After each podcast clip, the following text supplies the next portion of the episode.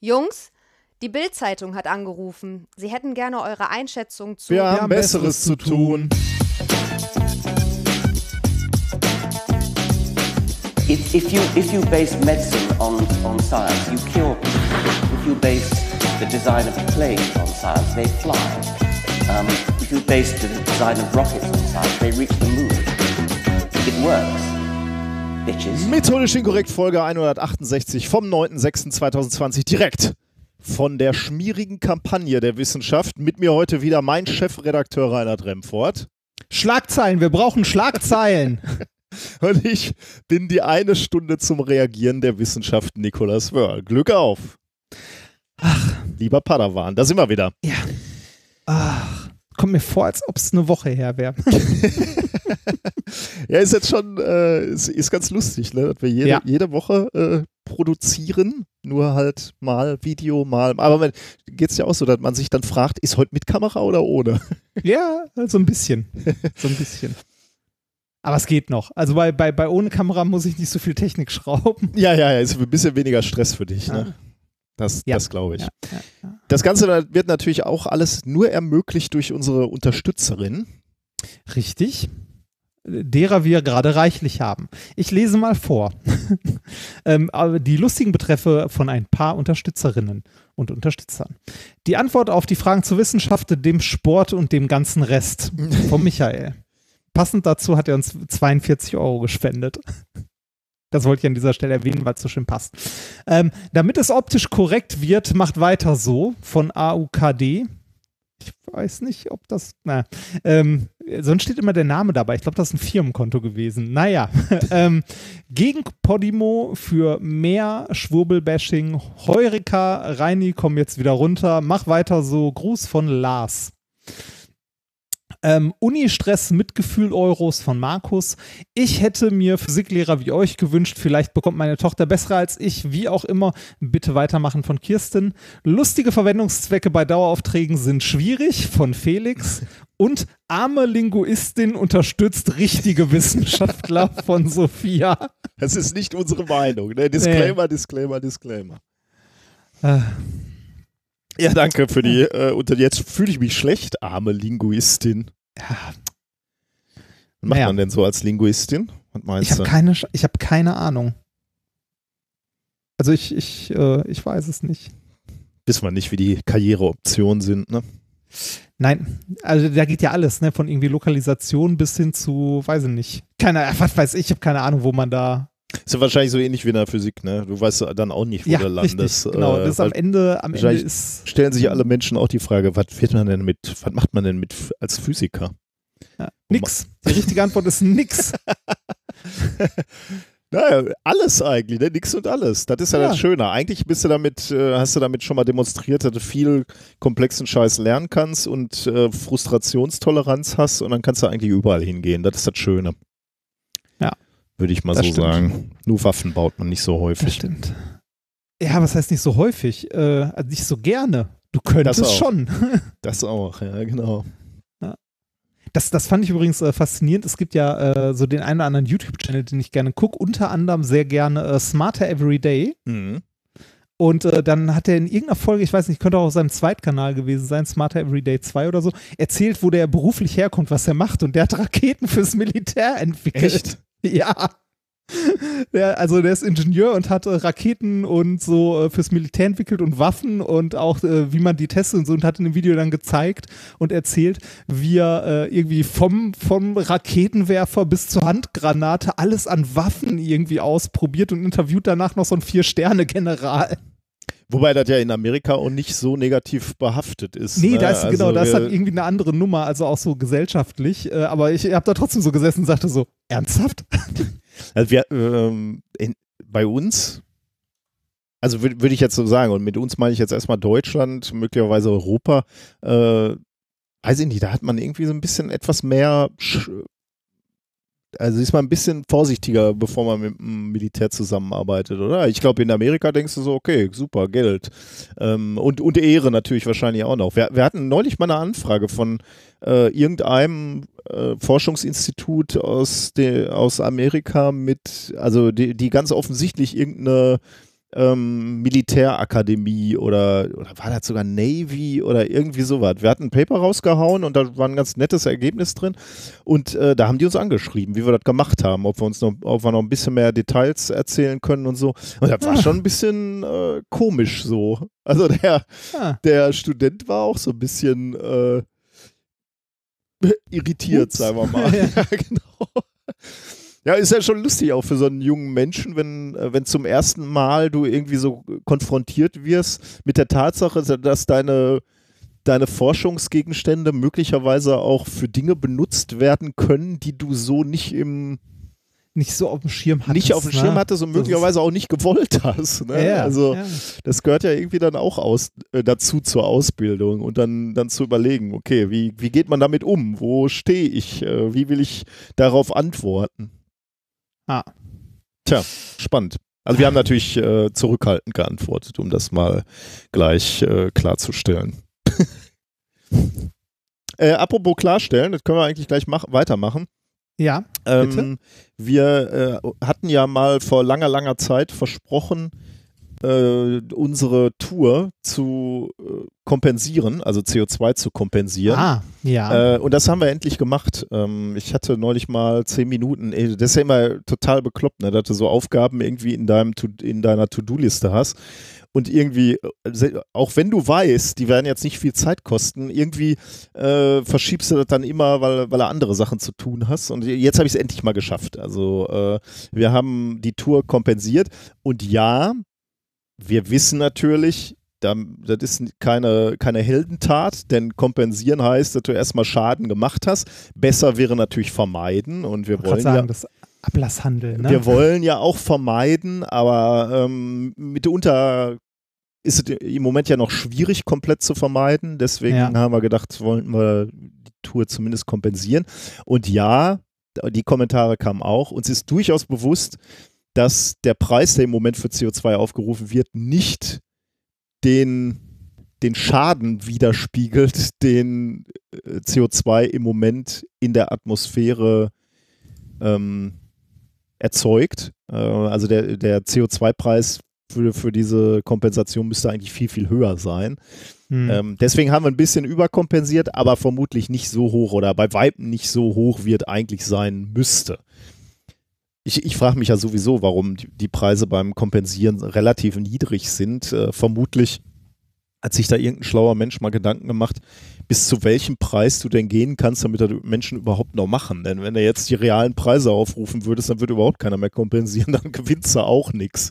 Wahrscheinlich ist das irgendwie so der Sweet Spot zwischen ähm, es geht gerade noch. Äh, ne? Geht gerade noch und es ist lächerlich, äh, wie günstig das ist. Äh, ja. Und du hast einen gegenteiligen Effekt, weil alle denken, ja super, dann können wir ja hier alles schön locker aus, aus der Tasche ähm, kompensieren und äh, dann hast du den gegenteiligen Effekt, dass Leute noch viel mehr CO2 in die, in die Atmosphäre blasen. Das ist natürlich auch scheiße.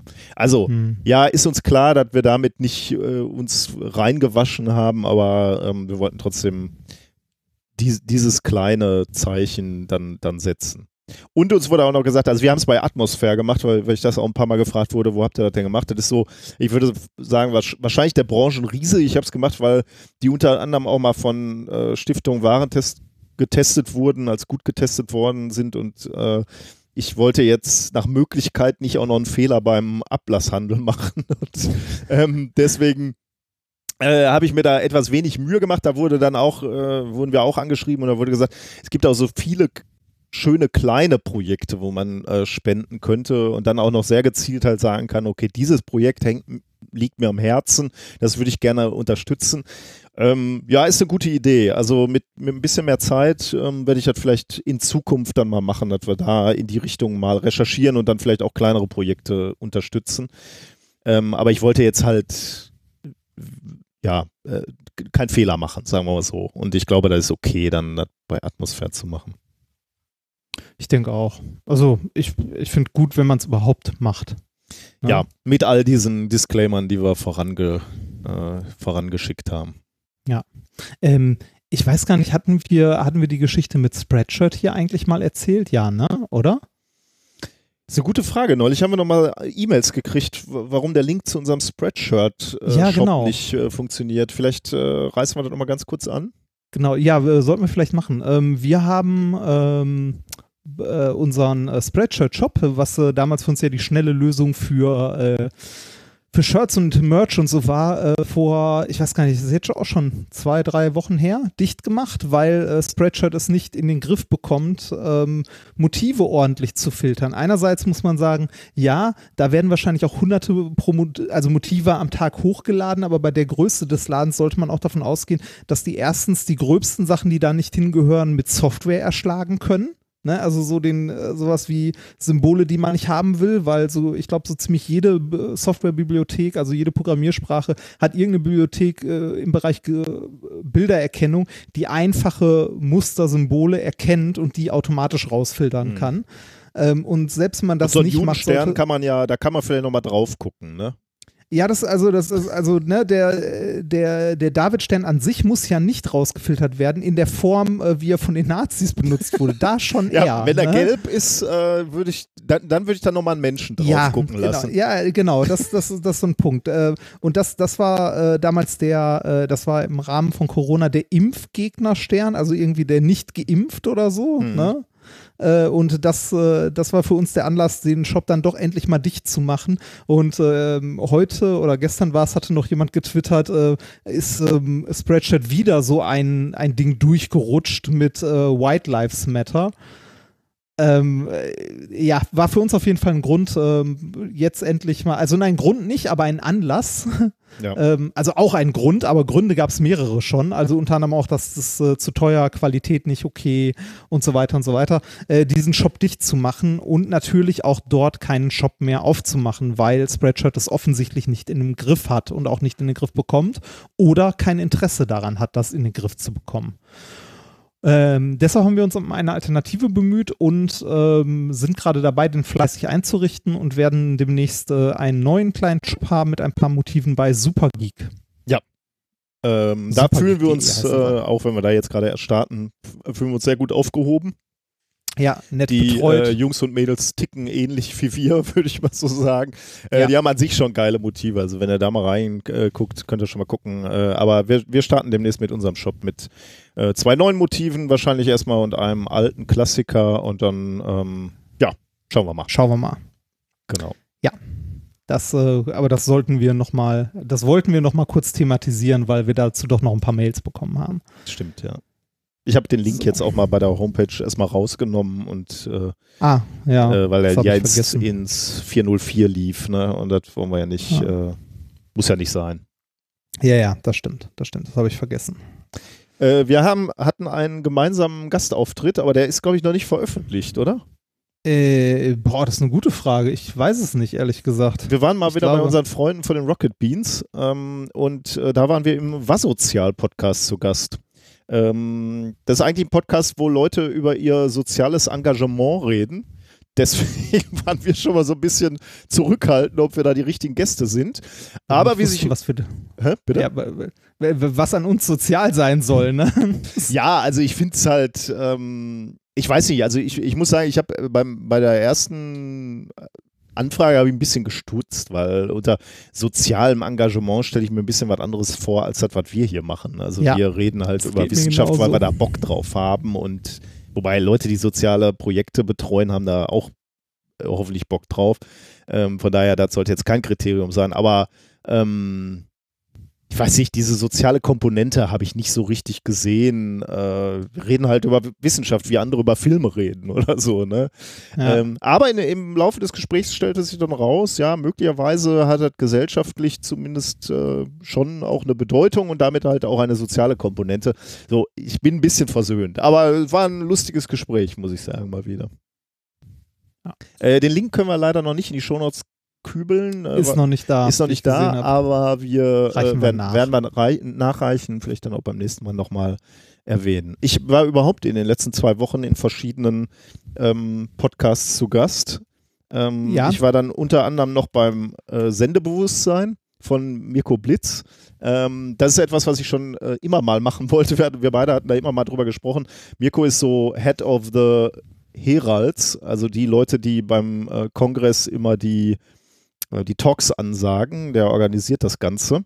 Und äh, da kamen wir sowieso schon mal so ins, ins Gespräch und äh, wollten immer mal über meine über mein Sendungsbewusstsein sprechen. Und das haben wir dann auch gemacht. Äh, ist ein schönes Gespräch geworden über Viscom, äh, aber auch so, so ein bisschen über unsere Geschichte, also wie wir zum Chaos gekommen sind.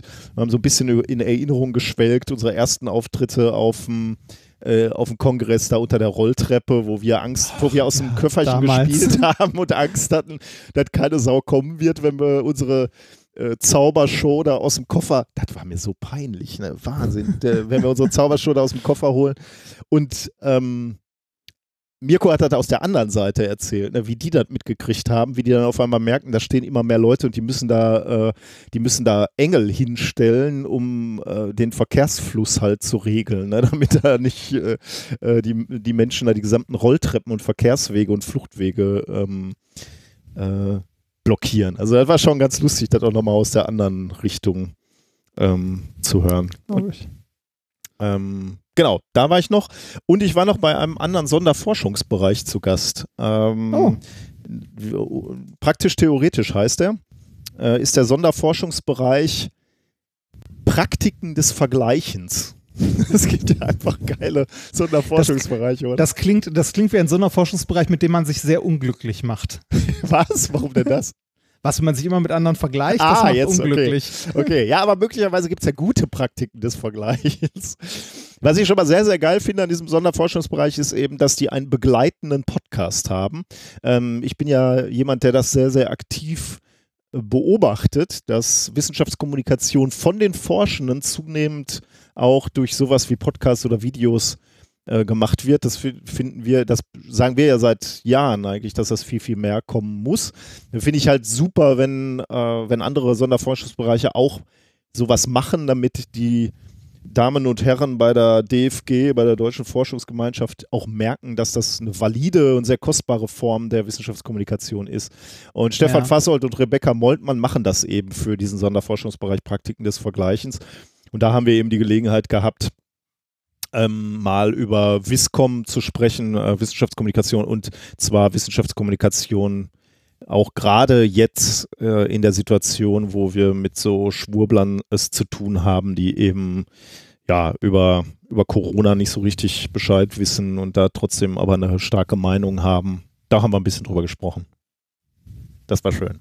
Die, äh, beide Links, Sendungsbewusstsein und praktisch theoretisch Podcast, äh, sind in den Shownotes. Äh, ja, sehe ich sogar. Ähm, Du warst Ich aber auch war, nicht äh, untätig, ne? nee, nicht, nicht ganz. Ich war, ich war nicht, äh, also ähm, ich war äh, bei ähm, nicht bei anderen Podcasts. Also doch, ich war bei einem anderen Podcast, aber ich war kein. Gast. ähm, ich war, ähm, ich hatte mit dem, äh, mit dem Basti zusammen einen Live-Auftritt Ja, ich bin mit, sehr gespannt. ähm, mit, äh, mit unserem Und? Alliteration am Arsch Wie ist es vor Ähm, Autos aufzutreten? War ja in einem Autokino, ne? Ja, ich hatte, ich hatte so meinen persönlichen Cars-Moment. Äh, ne? Die Autos hatten Augen und äh, Stimmt. Das ist gut, ja. war, war, war ein bisschen schräg. Also war, war, war sehr komisch. Erstmal sind wir, äh, also wir sind mit unserem äh, hier Alliteration am Arsch-Podcast im Autokino aufgetreten. Ähm, das war ganz anders als mit dir aufzutreten, weil wir hatten, äh, also wenn wir zusammen auf die Bühne gehen, ne, dann haben wir einen Plan, den du meistens gemacht hast. Das, und der Rest ist improvisiert. Diesmal, sagen wir so, von, von uns beiden, ich war diesmal der, der für den Planteil gesorgt Eben. hat. oh Gott. Du kannst dir vorstellen, wie das aussah. Ne? Also wir, wir, wir, wir hatten re relativ wenig Plan. Es gibt mittlerweile zwei Albträume, die ich wiederkehrend habe. Den einen kennt ihr ähm, und kennst du, das ist dieser Abiturs-Albtraum. ne? Ich werde wach und Ja. muss Abitur nochmal machen und weiß nicht, wie ich nochmal mein Mathe-Abi schaffen soll. Ähm, natürlich völlig absurd eigentlich ist, aber trotzdem, das kehrt halt wieder. Und mittlerweile habe ich einen anderen wiederkehrenden Albtraum, nämlich, dass wir beide irgendwo bereits Backstage sitzen und wir haben keine Ahnung, was wir auf die Bühne bringen sollen. und das kommt so schlimm? Ja, immer häufiger kommt das vor. Weil ich glaube einfach, weil wir häufig in der Situation sind, dass am Horizont, weit, weit weg, schon irgendwelche Auftritte auf uns warten. Ja. Und die haben wir noch nicht so richtig geplant. Ich glaube, das ist schlimmer geworden, äh, seit wir diese Tour machen und ja auch aktiv Tickets verkaufen. Ja. Zu einem Zeitpunkt, wo wir noch nicht genau wissen, ob wir eine Show haben, die auch funktioniert. Ich weiß, dieses Ja. Gejammer hört ihr immer von uns, aber es ist wirklich so, es brennt sich tief in meine kleine Seele, in meine schwache Seele. Das, und das, das ging mir diesmal auch so. ja, das und das, erste du- Mal, du es hältst das auch so aber auch ging. noch aus. Also du hältst diesem Druck stand. Ich ja nicht. Ich muss dann ja aktiv werden und mich vorbereiten. Ja, aber äh, okay, aber es war trotzdem äh, erfolgreich, ne? weil ihr beide ja, Ja. sehr, sehr gute äh, Improviseure seid. Ja, w- hat, äh, hat sehr, sehr viel Spaß gemacht und wir haben äh, die Zeit auch sinnvoll und witzig ge, äh, gefüllt. Die Leute, die da waren, hatten alle richtig Spaß und waren begeistert. Äh, trotzdem, die erste Viertelstunde, als wir angefangen haben, war das richtig, richtig schräg. Weil ich will jetzt nicht sagen, wir sind es gewohnt, auf Bühnen zu stehen, der Basti ja noch mehr als wir beide. Ähm, aber selbst für uns ist das ja so, ne? Du, äh, wenn wir bei einer Show sind, ne, und die Show fängt an, dann gehen wir auf die Bühne, man hat halt den Applaus, den man hat, wenn man auf die Bühne kommt. Da war der Alvin, der uns ein Intro gebastelt hat, so nett, uns Applaus drunter zu legen. ähm, aber ne, das fürs Gefühl. Aber dann geht man raus und sagt, ne, hallo, man ist energiegeladen und so weiter. Ne? Und das hatten wir jetzt auch, nur du kriegst nichts mit von dem Hallo und so weiter. Weil, ähm, das haben wir beim Soundcheck schon gemerkt, es gibt ja keine PA oder sowas. Also da, da, da ist ja nix. Du, Mhm. Oh, äh, du das- st- ja, hast zwar stimmt. Mikrofon am, am Mund, aber da sind ja, da wird ja nichts nach außen geschaltet, weil die Leute das ja alles über Stimmt, ihre äh, über ihr. Radio bekommen. Ne? Also du, du, äh, ne, du, du stehst auf der Bühne und redest vor dich hin und hast das Gefühl, dich hört eh keiner. also da, ja. da fehlt halt viel Energie, die da sonst so im Raum Mhm, steht. ja. Ähm, ne, dann setzt dich hin, dann fängst du an zu erzählen, dann haben wir halt angefangen und so. Also nach den ersten zehn Minuten, Viertelstunde hatte man sich dann auch dran gewöhnt, dann geht's eigentlich. Ne? Dann siehst du irgendwie mal, dass, äh, dann suchst du dir halt ein Auto, das möglichst weit vorne steht und guckst den Leuten halt ins Gesicht und siehst dann, dass die auch mal lächeln oder so, weil, ne, oder lachen. Also dieses komplette Feedback fehlt ja in dieser Autokino-Situation. Mhm, ja. Und das ist schon sehr, äh, sehr unangenehm und sehr komisch. Aber in Summe, ähm, in Summe hat sehr viel Spaß gemacht. Äh, Ganz, also recht witzig fand ich auch, dass man, also man äh, sitzt dann ja Backstage, ne, und da waren mehr Leute als sonst, weil halt mehr Technik da aufgebaut wurde. Ähm, auch als wir da angekommen sind, dachten wir auch so, ey, meine Fresse, spielen die die Rolling Stones oder was? Also, ne, also so eine, eigentlich ein schönes Erlebnis. Du stehst auf so einer Freilichtbühne und rechts und links neben dir sind so riesige LED-Leinwände. Mhm. Das ist schon äh, ganz cool, Ja, aber auch sehr erschreckend. ja. Ähm, naja, auf jeden Fall äh, in, haben wir hinter der Bühne gesessen, uns ein bisschen nett unterhalten und so, äh, was wir sonst so machen. Und äh, dann äh, hatte, war eine Dame von den Veranstaltern da, die dann auch irgendwie sagte: so, ja, hier, wir freuen uns ja auch, äh, wir hoffen, dass es Ende des Jahres dann weitergeht, ne? Also, weil die sitzen ja gerade mit ihrer Branche wirklich auf dem Ja, Trockenen. Ne? Also, so diese Autokinonummer ist so der letzte Strohhalm, den die gerade noch haben. Ansonsten haben die halt null Einnahmen. Ja. Und äh, haben uns ein bisschen unterhalten. Die meinten dann auch, also ja, wir hoffen mal, dass es nächstes Jahr, also Ende des Jahres weitergeht, weil äh, wir haben ja viele, äh, viele interessante Show-Acts und so weiter. Und äh, ich hatte mich schon gewundert, warum ich auf einem der Werbeplakate, also auf den Werbeeinblendungen, die auf den großen ähm, Displays am Anfang gezeigt wurden, bevor, also während die Leute gekommen sind und so, ich irgendwo in einer Menschenmasse dein Gesicht gesehen habe. Bis mir bewusst geworden ist, ah, das ist Werbung für Minkorrekt ähm, äh, für die Nummer in Stuttgart im Zelt. Ah, cool. Und äh, also Warte mal, ist Ende das des Jahres. Stuttgart-Zelt? Nee, ist, Ist das das Stuttgart? Oder Frankfurt? Frankfurt, glaube ich. Nee, Frankfurt. Frankfurt, stimmt, Ja. Frankfurt. Müsste Frankfurt sein. Ähm, da haben uns dann unterhalten und äh, dann, dann sagte diese, diese Dame von der Veranstaltung, ja, das hier methodisch inkorrekt, da freue ich mich auch voll, dass wir die bekommen haben dafür. Weil ich wusste nicht, dass du einer von den beiden bist. oder? Nein, wusste sie nicht. Geil. Das war sehr witzig, weil ich dann da saß und so, hallo, das bin ich auch. Das war eine wirklich sehr witzige Situation. Ja, ansonsten schöner Abend. Äh, ich äh, war äh, relativ gut angetrunken am Ende der Show, weil ich die Reste der Schnapsbar meiner Hochzeit mitgenommen hatte. Ah, um die auf naja, der Bühne also zu hatte er doch. Programm. Ja, ja, genau. Das war unser Notfallprogramm. ja. Genau. Und ich habe mich, weil, weil ich es eh schon länger vorhatte, auf der Bühne noch ähm, von meinen Haaren getrennt. Wie ist das? Das ist ähm, am Anfang sehr, sehr ungewohnt und komisch gewesen. Ich habe die dann, als ich im Hotel beziehungsweise zu Hause war, noch ordentlich so mit, mit Nassrasur, ja. so richtig glatt. Äh, das war, fand ich unangenehm. Mittlerweile habe ich wieder so, ein, so ein Millimeter Haare und ein Millimeter Haare ist doch ganz okay. Ansonsten äh, ist nett. Also, ne, es ist komisch, weil man so Handbewegungen und Gedankengänge, die man Jahre ne, also mein ganzes Leben verinnerlicht hat, äh, die kriegt man so schnell nicht weg. Wenn ich aus der Dusche komme, ist das Erste, was ich mache, ich greife zum Kamm. Bis ich dann merke, ja, ist ja Quatsch.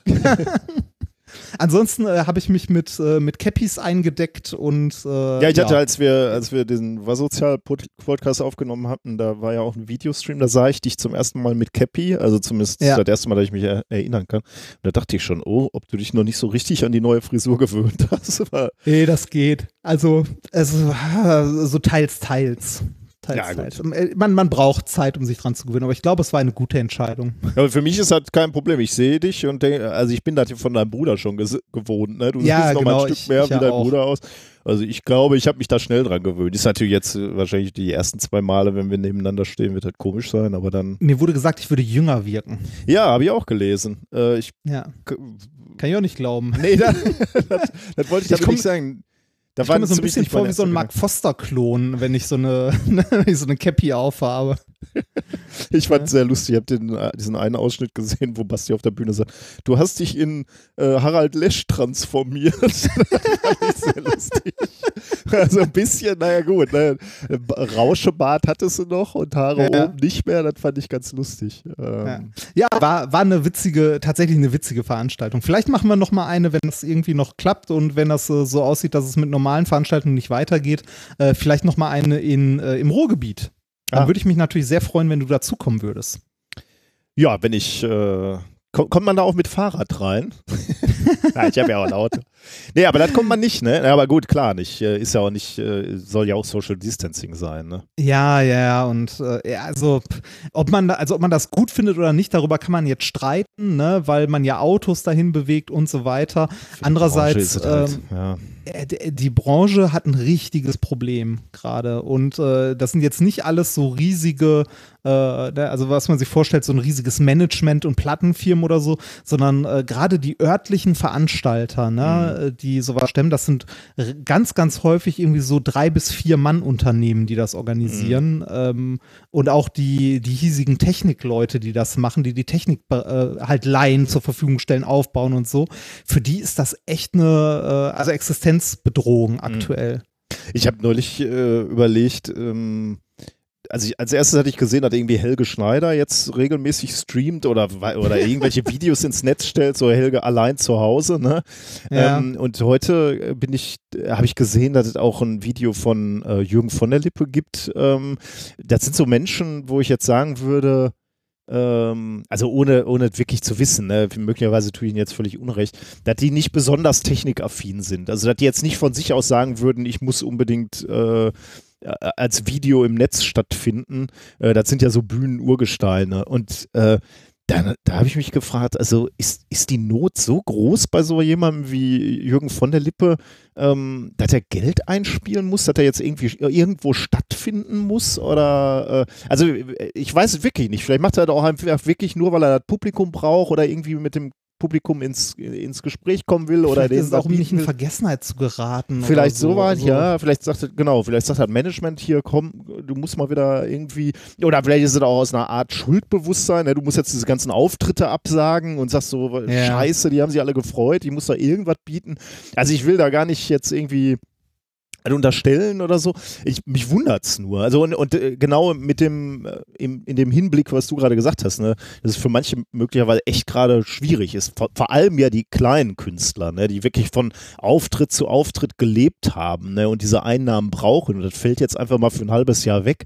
Ähm, und wenn es dann wirklich so sein sollte, auch die, wo wir sagen würden, das sind die ganz Großen, ne? Also ein Helge Schneider, so ein Jürgen von der Lippe, würde ich ja sagen, äh, das sind schon eher so äh, die, die, die großen Tanker, so, wenn, wenn, wenn das wirklich so wäre, dass die ja jetzt auch schon in Schwierigkeiten kommen, boah, ja, okay, dann kann ich mir vorstellen, dass man einfach nach jedem Strohhalm greift ne, und ja. Äh, ja. Auftritte machen will. Das kann ich schon gut verstehen. Na gut. Ja, schön. Bin mal gespannt auf deine neue Frisur.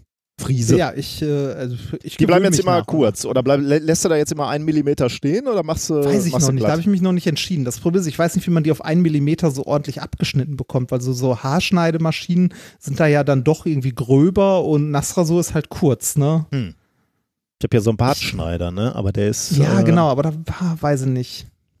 Na gut. Weiß ich nicht. Naja, Wir werden sehen. Ich habe, ähm, wir haben ja auch wieder äh, Live-Stream gemacht, ne? Ja, Und haben wir. ähm, Diesmal ein mit, mit mehr aufdringlichen Overlays. Ich gucke mal, ob ich das nächste Mal ein bisschen, ein bisschen dezenter gestalten kann. Aber ähm, aber ich fand das gar nicht schlecht. Äh, Gab es Kritik? Habe ich. Äh, ja, ein bisschen. Okay, ein bisschen. Also nein, ein bisschen ist äh, eine, es gab eine, eine, also eine Person, die Kritik geäußert hat. Ähm, ich äh, fand, also ich äh, habe ja letztes Mal schon gesagt und äh, sage ich jetzt nochmal aus gegebenem Anlass, ich finde ja diese Dynamik beim Stream irgendwie toll. Ne? Also äh, für bei uns beide, wir haben das ja auch mal mit dem Podcast auf, ausprobiert zu streamen, äh, damit man diese, diese Live-Komponente hat. Und für den Podcast haben wir für uns ja rausgefunden, das ist nichts für uns, ne? weil wir uns hier drei Stunden irgendwie konzentrieren müssen. Äh, und das ist schon anstrengend genug, wenn man dann immer noch irgendwie ein Auge auf den, den Chat hat äh, und Ja, ja, möglicherweise ja, das dann bei diesen, bei diesen Forschungsthemen, da verfolgen wir ja auch so einen gewissen, äh, so eine Storyline, sagen wir mal, die man sich irgendwann mal ausgedacht hat, da kann man auch so etwas schwer nur reagieren. Und manche, äh, manche Kommentare von euch, die sind ja dann auch so fu- fundiert, dass man da erstmal nachrecherchieren oder nachlesen muss und das verstehen muss. Äh, also von daher äh, hat sich das irgendwie für den Podcast für uns, das hat einfach nicht funktioniert. Das ist dadurch einfach nochmal anstrengender geworden. Ähm, und äh, beim Stream ist es ein bisschen was anderes. Da haben wir ja von vornherein irgendwie gesagt, wir gehen nicht so ganz tief in Themen rein. Wir machen mal nur so äh, ein bisschen Wissenschaftsunterhaltung. Ne? Also so ein paar Sachen, die man gefunden hat, mal lustige Bilder, mal ein Video, wenn man dann gemeinsam sich anguckt oder so, auch nochmal ein lustiges Experiment, so wie mit unseren Schimmelpilzen, die wir da neulich in die Kamera gehalten haben. Ja. Ähm, da ist man nicht so, äh, einfach auch über die Länge, ne? wir machen das ja nur eine Stunde oder ein bisschen drüber, ist man über die Länge und äh, über das Level der, des, des, der Konzentration, äh, ist es noch gut möglich, auch irgendwie dieses, dieses Live mitzuerleben. Und das finde ich total faszinierend, dass wir da diesen Austausch auch über den, über den Chat dann haben. Ne? Äh, das ist irgendwie eine ganz spannende neue Form der Wissenschaftskommunikation oder wenn er, wenn er so wollt, der Wissenschaftsunterhaltung. Ähm, und ich habe dann neulich äh, nochmal beim äh, Forschungsstrom reingeguckt. Die, die machen das auch bei Twitch. Äh, Forschungsstrom ist ähm, ähm, Claudia Frick, die kennst du als Fuzzy Leapfrog von äh, vom Chaos unter anderem auch und, äh, und Twitter sicherlich auch. Äh, Lambert Heller und unser geschätzter Henning Krause. ja. Und die reden eine Stunde über Dinge, sagen wir mal jetzt. Also Forschungs, äh, also Dinge, die irgendwie mit Wissenschaft und Forschung zu tun haben, würde ich jetzt mal sagen. Äh, beim letzten Mal ging es viel um Publikationswesen so und ähm, Henning hat über Black Lives Matter, glaube ich, am Ende gesprochen. Ähm, und da habe ich, hab ich mal Wissenschaftskommunikation auf Twitch von der anderen Seite gesehen. Ich muss sagen, das fand ich auch total spannend. Also äh, da, da habe ich ein bisschen mitdiskutiert im Chat. Und ähm, mal die Dynamik von der Seite zu sehen, war auch super spannend, muss ich sagen. Und äh, das gefällt mir total gut, was sich da gerade entwickelt. Ähm, äh, also auf Twitch beispielsweise. Also auf Twitch war, glaube ich, gibt es schon länger die Kategorie Wissenschaft und Technik, hieß aber im Wesentlichen, glaube ich, bislang ähm, dass da äh, irgendwelche Technikvideos äh, stattgefunden haben. Wie kann ich das und das machen oder solche Sachen. Und ich glaube, dass, dass wirklich Wissenschaftskommunikation gemacht wird, ist ein bisschen was Neues. Und macht total Bock, dass wir da auch äh, dabei sind. Äh, ich glaube, das äh, ist schon sehr, sehr spannend. Also mal eine Stunde irgendwie so im Kontakt zu sein und miteinander äh, zu reden äh, mit dem Publikum oder mit der Öffentlichkeit ist total neu und äh, peitscht mich ein bisschen an, muss ich sagen. Ich finde es auch sehr, äh, sehr spannend und generell dieses ganze Streaming, also sowohl technisch fand ich das sehr, sehr äh, interessant, daran jetzt rumzubasteln und bin auch, glaube ich, äh, hier und da nah dran, das äh, ganz okay zu machen. Und äh, auch das Format an sich finde ich halt schön. Also, dass man da das benutzen kann, ne? Ja, also ich bin mal gespannt, wo, äh, also wie viel, wie viele Leute da noch dazukommen. Also ähm, die, die das auch aktiv machen, Wissenschaftskommunikation äh, auf einem Twitch-Kanal oder auf einem YouTube-Kanal, wo auch immer. Ähm, und also da wirklich mit den Leuten in Interaktion treten können. Wir können ja auch mal äh, drüber nachdenken, ob wir alle paar Folgen dann auch mal so ein, so ein offenes QA machen, wo wir wirklich nur auf die Leute eingehen. Weil wir kriegen ja häufig auch so Fragen gestellt, welche Technik benutzt ihr, welche, also beim Podcast. Oh, stimmt, das können wir wirklich mal machen. Äh, und äh, ich, ich habe irgendwie, immer wollte ich mal einen Blogartikel schreiben, den ich dann irgendwie auf unsere Seite stelle, auf die ich dann verweisen kann, wo dann steht, äh, ja, hier die Technik benutzen wir, wir machen das so und ja, habt ihr Tipps, wie können wir das besser machen oder umgekehrt, warum machen wir das so? Wie machen wir Sendungsvorbereitung? Ne? Wo stehen unsere Sachen? Weißt du, was, äh, welche Themen ich heute habe beispielsweise? Ne? solche Sachen haben, ja. da haben wir eigentlich noch Organisationen, so ne? Oder was auch immer euch interessiert, ne? Ähm, da, das, da, das könnte da einfach super stattfinden, finde ich. Ähm, ja, das stimmt. Also irgendwie mag ich das total, diese Dynamik. Also ich bin ja sowieso total fasziniert, wie äh, Wissenschaftskommunikation auf verschiedenen Formaten zunehmend, also dieses ganze, das, dieses Bouquet an Möglichkeiten, die du hast für Wissenschaftskommunikation. Ne? Du kannst sagen, wenn ich wenig Zeit und wenig, ähm, ja, wenn ich wenig von mir preisgeben will, sagen wir mal, dann kannst du halt auf Twitter irgendwie starten oder kann, kann, kannst da kleine Bits aus deinem Forscheralltag reinkübeln. Ne? Wenn du mehr preisgeben willst oder bildlastiger sein willst, dann bist du bei Instagram. Wenn du mehr Zeit hast, kannst du YouTube machen. Wenn du Bock hast, live mit Leuten ins Gespräch zu kommen, machst du äh, Twitch. Also Podcast natürlich kannst du mal. Es gibt auf einmal so viele Möglichkeiten für äh, Wissenschaftlerinnen und Wissenschaftler wirklich direkt mit der Öffentlichkeit zu kommunizieren. Ne? Das finde ich total faszinierend, muss ich sagen, in, in welcher Zeit wir gerade leben und wo so äh, wo so Typen wie wir halt auch ein Publikum erreichen können. Ne? Das finde ich total ja, ich, super. Also ne, so, so viel Schattenseiten das mit sich bringt, dass jeder überall irgendwie ne, kommunizieren kann und alles ins Internet blasen kann, das hat ja nicht nur Nachteile, da gibt es auch gute Seiten. Ne? Also es gibt nicht nur KenFM, es gibt auch uns. okay. Ich weiß jetzt nicht, ob wir die, die, der Antipol um, unbedingt äh, zu KenFM sind, aber. Okay. Nee, nicht der, aber einer. einer, ja, wahrscheinlich schon.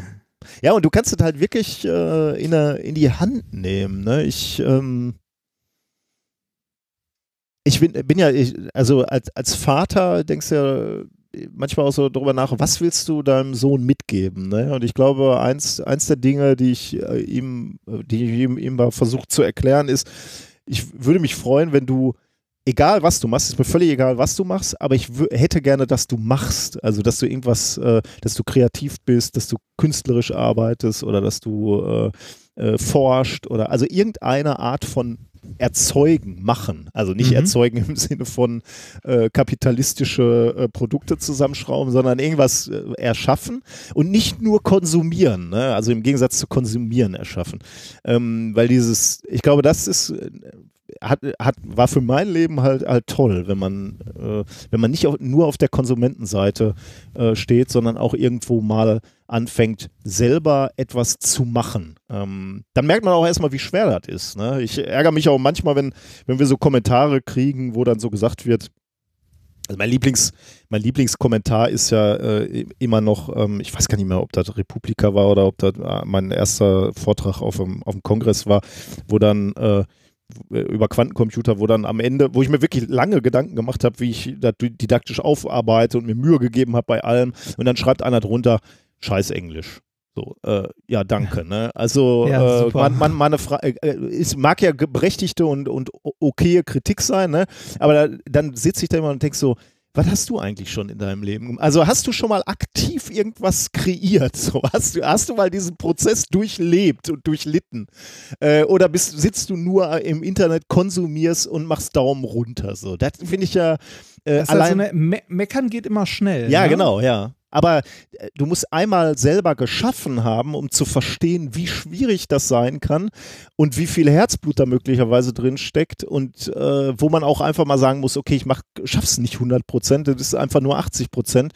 Ähm, damit du wertschätzen kannst, dass das alles unglaublich Zeit und Nerven und Energie kostet. Und dann denkt man ja. vielleicht dreimal drüber nach, ob man mal eben so einen lockeren Daumen runter macht, weil ist nicht perfekt ausgeleuchtet oder ist nicht. Äh, also ich habe jetzt auch nichts gegen Kritik, ne? Also das finde ich auch wichtig, aber ja, man sollte, man sollte nicht ganz vergessen, dass das auch immer anstrengend ist, irgendwas zu erzeugen. Ja, auf jeden Fall. Also äh, bin ich ganz bei dir. Ich finde ich find das auch ätzend, wenn Leute äh, ne, an überall immer erstmal das Haar in der Suppe suchen, anstatt äh, irgendwie auch mal anzuerkennen, so ja, ist super.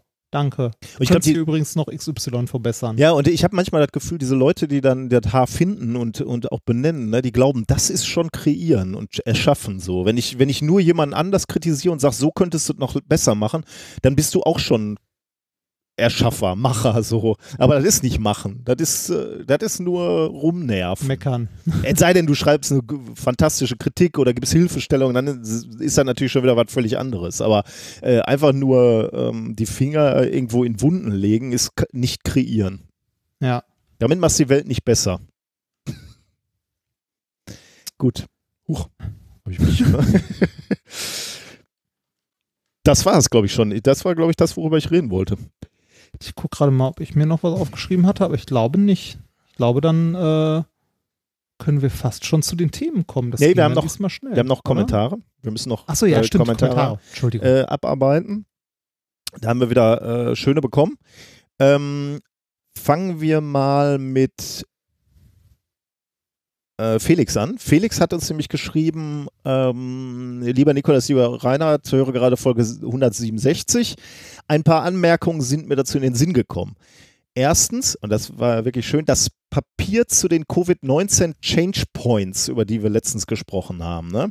aus Göttingen, ja. das gibt es seit April auf Archives und die haben auch eine GitHub-Seite wo die schönen Grafiken, über die, die wir gesprochen haben, ihr erinnert euch, äh, Grafik 3 wurde da explizit angesprochen, wo man genau sehen konnte, wie, wo diese, diese Change Points liegen und wo man genau sehen konnte, diese Maßnahme in Deutschland, Schule zu, äh, Social Distancing, hat zu diesem Wert für, den effektive, für die effektive Wachstumsrate gesorgt.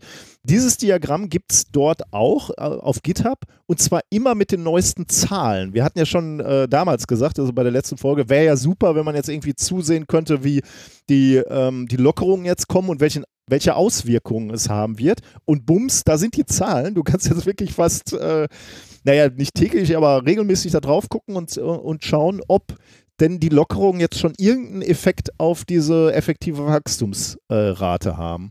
Und im Moment sieht es noch ganz gut aus. Da gibt es verschiedene Modelle ja und da wird dann eher pessimistisch gerechnet und äh, optimistisch gerechnet. Und obwohl ich das Gefühl habe, in Deutschland läuft alles schon wieder ziemlich auf Normalzustand hinaus. Ja, Schulen sind noch nicht offen und so, ich weiß, aber die Menschen verhalten sich jetzt so in der Öffentlichkeit schon wieder ähm, ziemlich ähm, also es lockert sich, sagen wir mal, zunehmend mit einem Tempo, wo ich dann so ein bisschen äh, schon mal so äh, bisschen Sorge habe. Aber es sieht im Moment noch gut aus. Also der effektiv, die effektive Wachstumsrate ist immer noch unter Null. Wir haben übrigens Kritik gekriegt, dass ich mal unter Null gesagt habe. Ich, habe, ich spreche ausdrücklich nicht vom R-Faktor, vom Reprodukt Reproduktionsfaktor, der ist natürlich nie unter Null, äh, aber diese effektive Wachstumsrate, die kann durchaus unter Null sein. Also im Zweifelsfall guckt euch das Paper nochmal an. Und da sieht es immer noch ganz gut aus. Aber jetzt kommen natürlich die nächsten Lockerungen mit den Schulen, aber da können wir dann auch immer ein Auge drauf haben, wie es denn aussieht. Also das ist wirklich schön. Das haben wir mal in die, in die Shownotes geworfen. Ähm, da könnt ihr immer mal regelmäßig auf diese GitHub-Seite gehen. Das finde ich ja geil, ne? wenn, wenn Forscher die aktuellen Daten immer sofort äh, zur Verfügung ja, stellen. ja, ich finde, also da haben wir auch letztes Mal drüber gesprochen, dass äh, so Daten direkt verfügbar sein müssen, ne? Also und hier sind ja sogar auch noch aufbereitet zur Verfügung gestellt. Ne? Also so, dass wir das auch sofort interpretieren können. Also ein Diagramm, äh, gut, ist jetzt auch keine große Zauberei, natürlich, wenn du die Daten hast, daraus automatisch ein Diagramm zu generieren. Aber trotzdem, also äh, dass, dass sie sich diese Mühe machen, äh, finde ich, finde ich fantastisch. Also so sollte, ja. so sollte Wissenschaft sein. Ähm, zweiter Kommentar ist ein Kommentar von äh, Holger der hat eine Frage zur, zur Peer Review. Ich habe in dem Zusammenhang mit Rosten und dem Bildartikel eine Frage rund um Peer Reviews und Veröffentlichungen. Vielleicht könnt ihr euch das Ganze nochmal, könnt ihr das äh, nochmal auseinanderfummeln. Ich habe seit meiner Diplomarbeit nicht wissenschaftlich gearbeitet und kenne die Details vor allem rund um Studien und Publikationen daher hauptsächlich aus euren Erklärungen. Viele Grüße aus Hamburg, Holger von dem Podcast Dirty Minutes Left ähm, und oh, Hamburg. Da habe ich einen, Co einen Co Copy-Fehler. Naja, ich weiß nicht, wie der andere Podcast heißt. Aber Dirty Minutes Left ist, glaube ich, einer der Podcasts schön mal Werbung hier bei uns reinge reingeschummelt. Nein, ist äh, völlig okay. Okay, dann ähm, kommt hier die Frage. Moin. Im Rahmen der ganzen Drosten-Bildartikel-Geschichte ist mir aufgefallen, dass viele Medien sagen, der Drosten hätte seine Forschung einem Peer-Review unter, unterziehen sollen, bevor er es veröffentlicht. Da würde ich mal, ich freue mich, wenn ihr das Ganze mal ein bisschen erklärt, wie das tatsächlich ähm, funktionieren hätte müssen oder hätte sollen, weil, so wie ich das verstanden stehe, wird ja ein Peer Review gar nicht von dem Wissenschaftler gemacht, sondern das Peer Review wird ja automatisch, quasi automatisch gemacht, wenn man eine Forschung zur Veröffentlichung bei einem Magazin einreicht. Ähm, das ist also nichts, was der, was der Wissenschaftler an sich anstößt. Und deswegen finde ich das sehr seltsam, dass ähm, viele, viele Zeitungen und Journalisten fordern, dass der Drosten ein ähm, Peer Review hätte machen sollen, bevor er das Ganze veröffentlicht. Und so wie ich das sehe, hat er es auch gar nicht richtig veröffentlicht, sondern seine Forschung äh, vorveröffentlicht, um halt sogar noch vor einem Peer Review äh, Meinungen von anderen Wissenschaftlern einzuholen. Also theoretisch könnte man sagen, er hat ja genau das gemacht, was sie ihm jetzt vorwerfen, was er nicht gemacht hätte. Oder? Wie seht ihr das? Bis denn. Tschüss. Ja, danke für die Frage. Wir hatten beim letzten Mal schon mal so ein bisschen äh, das angerissen, äh, diese, diese Pros und Cons bei, ähm, bei Pre- also bei, bei Studien, die vorveröffentlicht werden, sagen wir mal so, äh, das, was Drosten jetzt gemacht hat. Ähm, der Vorteil ist natürlich Schnelligkeit, ne, weil genau da passiert das nicht. Du lädst es halt auf irgendeinen, äh, ja, auf irgendeinen Server also nicht irgendein Server, sondern sind schon äh, dedizierte Server, wo eben solche Vorveröffentlichungen äh, publiziert werden. Aber klar, mit dem Stempel oder mit der Markierung, das hier ist noch nicht peer-reviewed. Ähm, das stellen wir zur Diskussion. Wir wollen es veröffentlichen, aber es ist noch nicht offiziell veröffentlicht in einem peer-reviewten Journal. Und was heißt das Peer-Review? Das heißt, genau wie du es gesagt hast, ähm, es wird äh, überprüft aber natürlich von Leuten, die sich damit auskennen. Das heißt, ähm, ich würde, ich würde sagen, es ist eben nicht so, wie du gesagt hast. Es wird zwar nicht von einem eigenen Wissenschaftler gemacht. Er, Drosten hat natürlich seine Studie so gut geprüft, wie er es kann und wie er meint, dass es richtig ist. Aber die Stärke der Wissenschaft ist ja, dass wir uns gegenseitig prüfen und dann kommen zwei oder drei Experten, die in einem ähnlichen Gebiet äh, arbeiten, die bekommen dieses Paper dann in die Hand und denen wird gesagt, guckt euch das mal an und sagt, ob das gut ist oder ob irgendwelche Sachen geändert werden müssen. Und das ist Peer Review. Und das ist natürlich bei diesem Paper nicht noch nicht passiert, weil es, weil Peer Review natürlich Zeit kostet. Denn äh, wir sind ja nicht die Bild-Zeitung. Äh, mich kann ja nicht einer anrufen und sagen, so und dein Peer Review hätten wir gerne in einer Stunde, sondern man gibt mir normalerweise eine gewisse Zeit. Das sind das kommt ein bisschen vom hängt ein bisschen vom Journal ab, aber mindestens zwei Wochen sind da mit Sicherheit. Also es gibt auch Journals, die machen das schneller, gibt aber auch viele, viele Journals, die geben dir mehr Zeit, die geben dir auch einen Monat oder so. Ähm, Journal kann eh nichts machen, wenn du dann sagst, ja, mache ich, äh, und dann machst du es nicht. Dann müssen sie nachfragen, bitte mach doch mal. Und das passiert halt auch häufig, dass es dann ein bisschen dauert. In der Regel würde ich sagen, finden Leute beim Peer Review immer irgendwas zu meckern. Das heißt, danach muss das Paper nochmal noch mal bearbeitet werden und dann wird sich nochmal angeguckt. Es sei denn, die, die Änderungen sind marginal, dann kann es auch sein, dass gesagt wird, okay, änder dies und das noch und dann ist gut, dann wird das auch veröffentlicht. Also in der Regel kann es aber nochmal wirklich nochmal so einen so so äh, Durchlauf haben. Und ihr seht dann schon, dann dauert das halt ein paar Monate länger.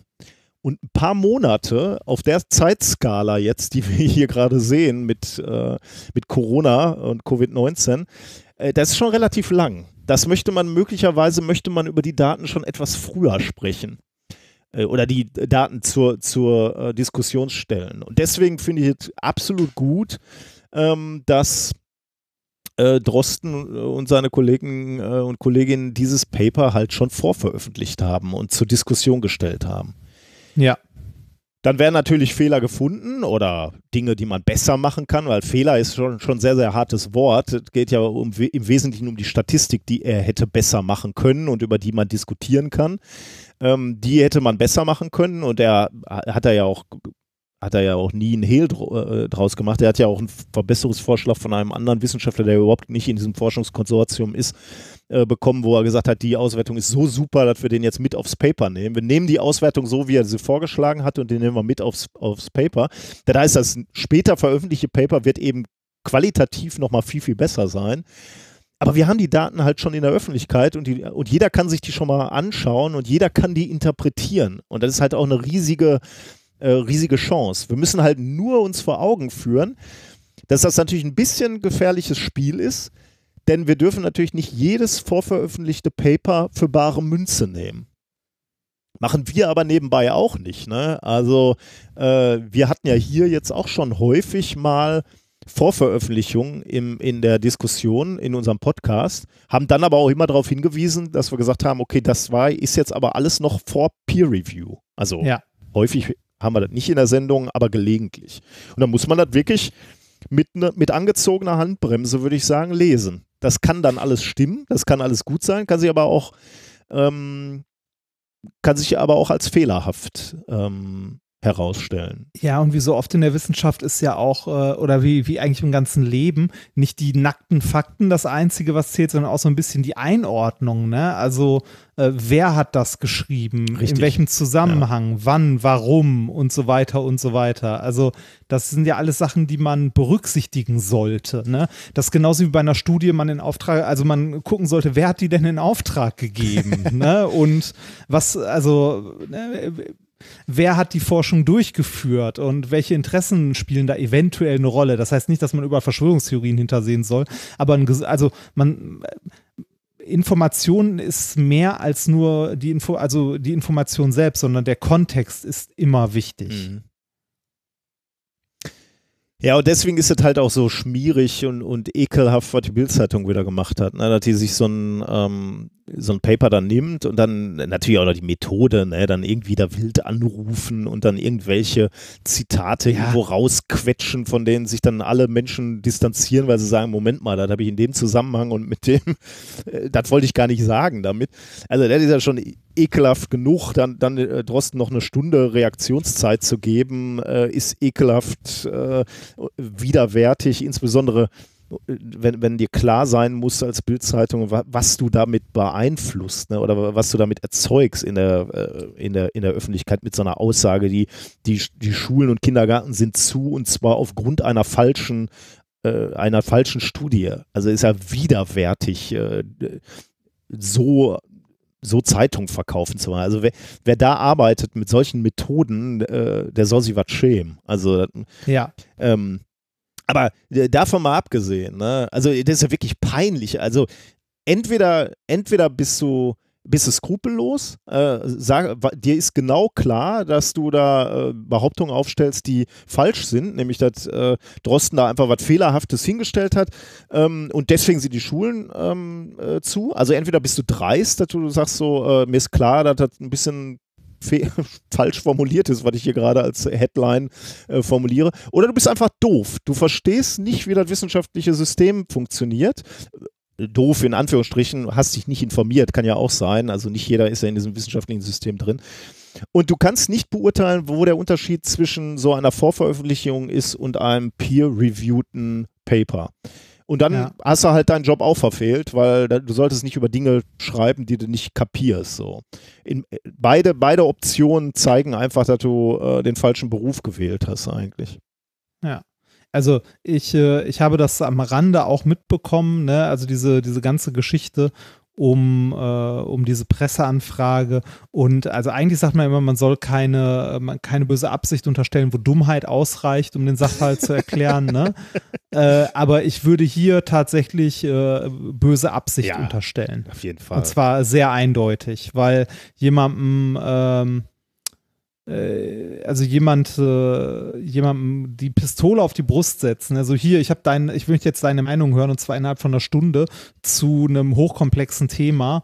Ähm, äh, das, also das, nee, das Was ist ja sowieso dann äh, nicht abgebildet worden wäre in der Bildzeitung. Ne? Also Nee, wenn Drosten angefangen hätte zu erklären, warum seine Statistik äh, verbesserungswürdig ist äh, in der Bildzeitung, ne? Ja, also Also das ist einzig und allein dafür da, um daraus ein, also einen Strick zu drehen am Ende. Ne? Ich kann auch verstehen, dass er so enorm äh, angepisst quasi reagiert hat und das vollkommen zu Recht. Also, ja klar. äh, Klar, also wenn, wenn du merkst, dass sich da so eine Kampagne bildet, die Bildzeitung, äh, weiß, weiß ich nicht, hast zwei, drei Interviews mal abgesagt oder so mit der Bildzeitung und dann haben die da so einen gewissen Kram und da müssen sie sich niederschreiben.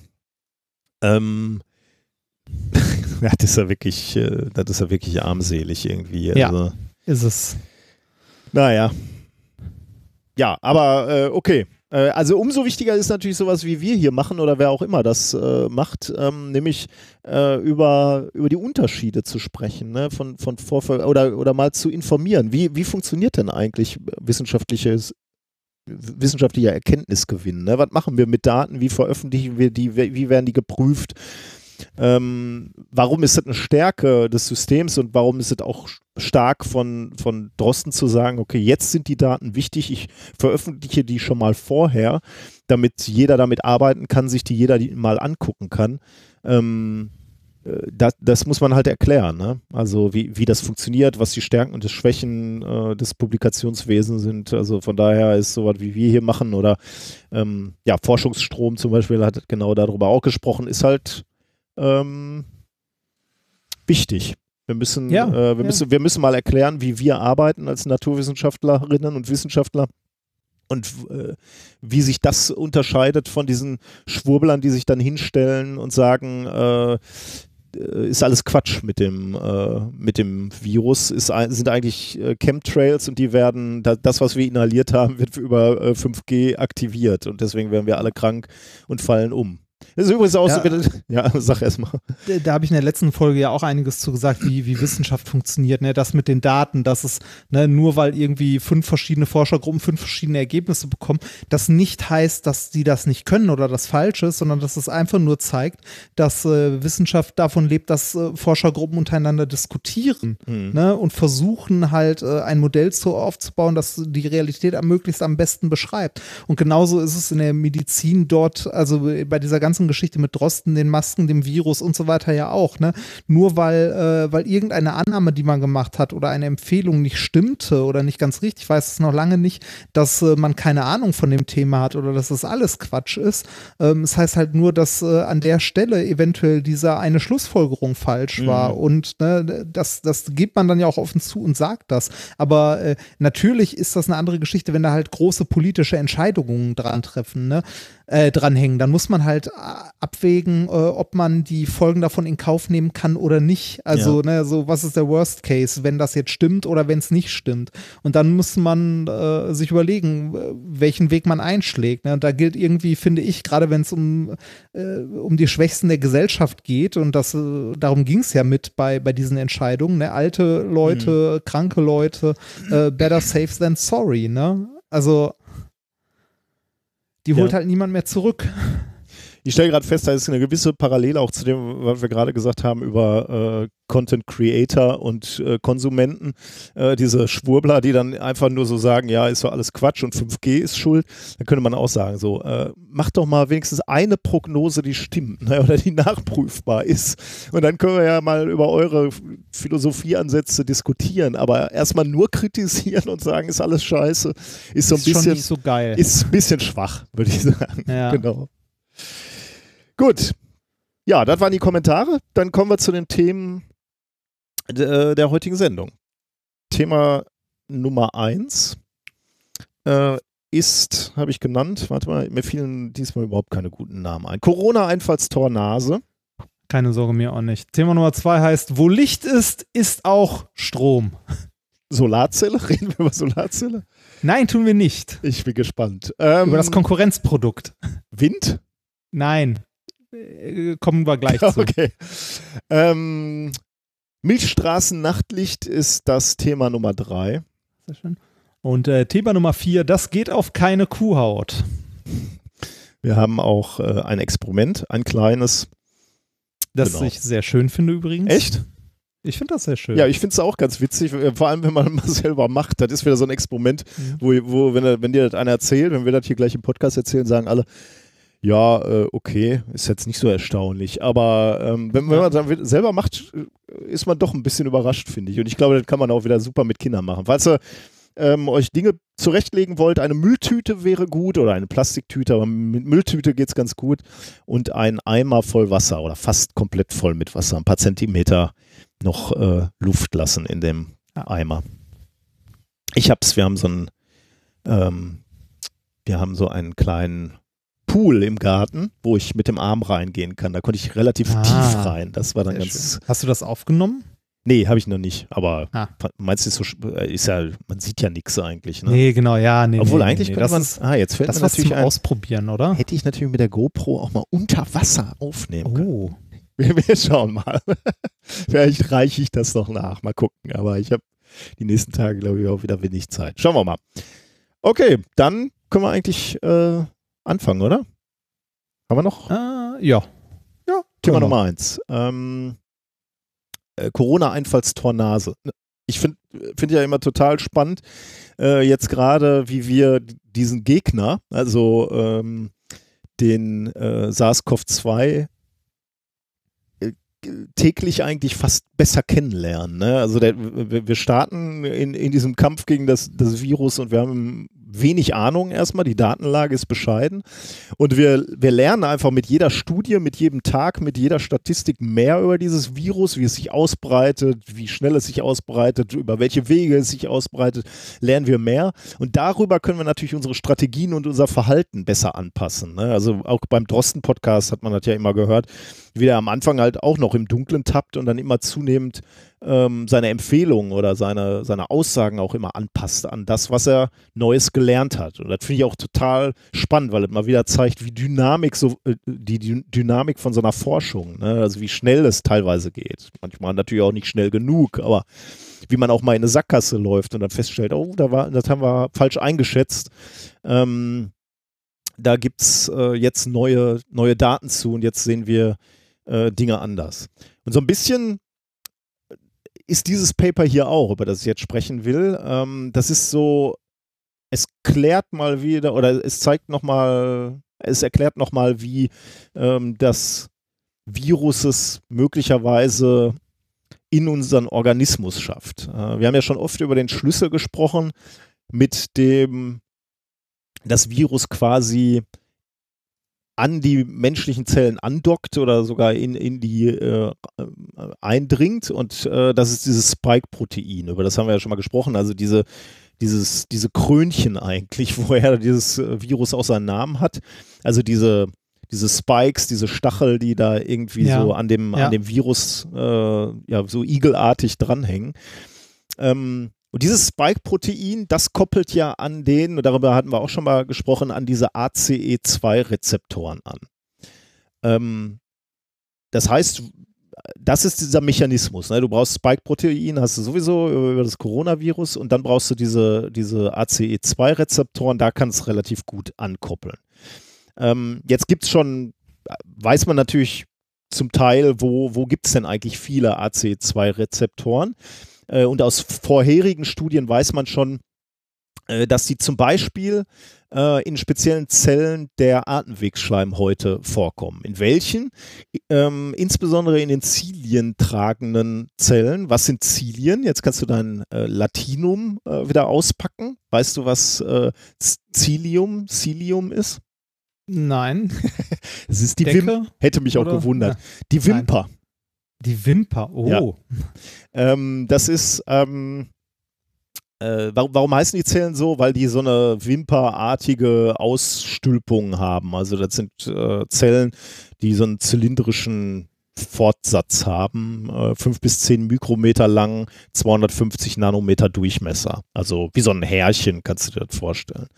Ähm, und da sitzen diese ACE2-Rezeptoren dran. Also ähm, in, in den Atemwegsschleimhäuten. Aber gibt es auch andere, ähm, andere Orte im Körper, wo, die, äh, wo diese ACE2-Rezeptoren ähm, ver vermehrt auftauchen, im Darm zum Beispiel, Innenwände von Blutgefäßen, ähm, in den Nieren, Nervensystem, also ähm, äh, in, an vielen Orten. Ähm, Jetzt kommt noch eine neue Studie dazu. Ähm, da hat ein Forscherteam vor kurzem festgestellt, dass die Flimmerzellen der Nasenschleimhaut auch besonders viele ACE2-Rezeptoren haben. Also, jetzt haben wir irgendwie mehrere ähm, Studien, also ältere Studien, die gesagt haben, also da in der Nase, in der Nasenschleimhaut, da geht viel ACE2 ab. Ähm, und jetzt liegt natürlich der Gedanke nah, möglicherweise wäre das, wäre das dann natürlich ein super Einfallstor für unsere Coronaviren, ne? denn die wollen sich ja genau an diesen Zellen, äh, an diesen Rezeptoren andocken. Ähm, und deswegen lag die Vermutung, die diesem Paper, was ich jetzt vorstellen möchte, ähm, äh, zugrunde liegt, die Vermutung lag nah, aber trotzdem musste sowas natürlich erforschen. Und deswegen hat sich eine Forschergruppe äh, dessen angenommen, äh, nämlich von der University of North Carolina in Chapel Hill. Und die haben sich das SARS, also das Titel dieses Paper heißt SARS-CoV-2 Reverse Genetics Reveals a Variable Infection Gradient in the Respiratory Tract. Veröffentlicht in Cell. Ähm, Gibt es online schon, aber ich glaube noch nicht in der Printversion. Ich weiß ja sowieso nicht, warum überhaupt noch äh, Journals geprintet werden, aber das einmal dahingestellt. Ja, das, das ist ganz witzig. Von, von einem Paper, das ich heute vorstelle, das erscheint übermorgen. Ah, sehr gut. Aber äh, ja. Ähm, genau, also 27.05.2020. Das ist zwar schon erschienen, aber äh, ist, äh, ähm, ist auch noch relativ ähm, aktuell. Was haben die gemacht? Die haben sich das Coronavirus genommen und haben es geklont und sein Genom ein wenig geändert. Und wie haben sie es geändert? Sie haben es so geändert, und das finde ich ja wieder super, dass die, äh, dass die so einen so Quatsch machen können. Also ist kein Quatsch, die brauchen das auch, aber ich finde es einfach geil, dass sowas geht. Die haben, ähm, was rauscht denn da bei dir jetzt auf einmal so? Das, warte mal. Du bist total laut Frage. jetzt auf einmal. Du äh, hast, glaub, bist, glaube ich, an die Lautstärke deines Mikros gekommen. Das kann sein. Bitte sei leise. So. Besser? Ja, ich hoffe, du bist ah. ungefähr wieder in der Lautstärke, wie du vorher warst. Ich, ich, dachte, das Rauschen wäre bei dir gewesen. Wie, wie ist der Pegel? Es tut mir leid. Ja, jetzt bist du wieder ganz gut, glaube ich. Ich hoffe, okay. du bist äh, gleich. Warte, ich notiere mir mal eben, dass ich da gleich nochmal gucken muss, ob die Lautstärke wieder ja. einigermaßen angepasst. Ich dachte, das Rauschen wäre von dir gekommen. Ähm, das Problem ist, ich habe meine Audioschnittstelle, weil auf meinem Schreibtisch so wenig Platz ist, äh, ist die unter meinen Tisch äh, befestigt, ja. also am Tischbein. Und ich bin gerade, glaube ich, mit dem Stuhl, weil ich mich bewegt habe, gegen den Mikrofon-Gain gekommen und habe ja. den schon bis zum Anschlag aufgedreht. Genau so klang es, ja. Gut, dass ich äh, dass ich dich vorwarnen könnte. Wenn du jetzt irgendwie gleich einen Kommentar gegeben hättest und hier voll reingebollert hättest, da wären wir aber der. Ja, mir selber ja auch. Ich höre mich selbst ja, auch auf Das stimmt, ja. Ich, äh, ich, hoffe, dass das halbwegs vom Pegel her. Ist, glaube ich, wieder ganz okay. Ja. Liegst ja. du jetzt gerade unterm Schreibtisch und guckst, den, dass du den Pegel wieder so einstellst, wie es vorher war? Nee, das kann, also kann ich hier ja nicht machen. Ich habe ja äh, so, eine, so eine kleine Audioschnittstelle. Da können wir dann auch in diesem Technik-Talk mal drüber reden, ne? äh, die nur so ein Drehrädchen hat ja. ne? und keinen keinen richtigen, naja. Also ja. die, die, Forscherinnen und Forscher haben das Coronavirus geklont, haben das Genom äh, umge oder ge leicht geändert. Und wie haben sie es geändert? Sie haben es um ein grün leuchtendes Quallenprotein ergänzt. Das, das finde ich einfach geil. Warum nicht? Dass man sowas machen kann. Das heißt, äh, du lässt dieses Coronavirus dann auf irgendeiner ähm, also du, äh, was sie gemacht haben, ist, sie haben sich unterschiedliche Kulturen vorgenommen von unterschiedlichen Zelltypen, nämlich aus der Nase, aus den Bronchien und aus der Lunge. Die infizieren sie mit jeweils der gleichen Menge Virus und gucken dann, wie sich der Virus auf diesen Kulturen ausbreitet. Und das können sie halt schön beobachten, weil es leuchtet ja grün. Das finde ich ganz mhm. wunderbar. Und deswegen konnten sie eben ähm, quasi die ganze Zeit beobachten, wie schnell und heftig die befallenen Zellen oder wie, wie schnell die Zellen befallen werden. Und das Ergebnis zeigt, in diesen Zilienzellen der Nase vermehrt sich das Virus schneller und stärker als ähm, in den Zelltypen aus den unteren Atemwegen, also aus der Lunge und aus den Bronchien.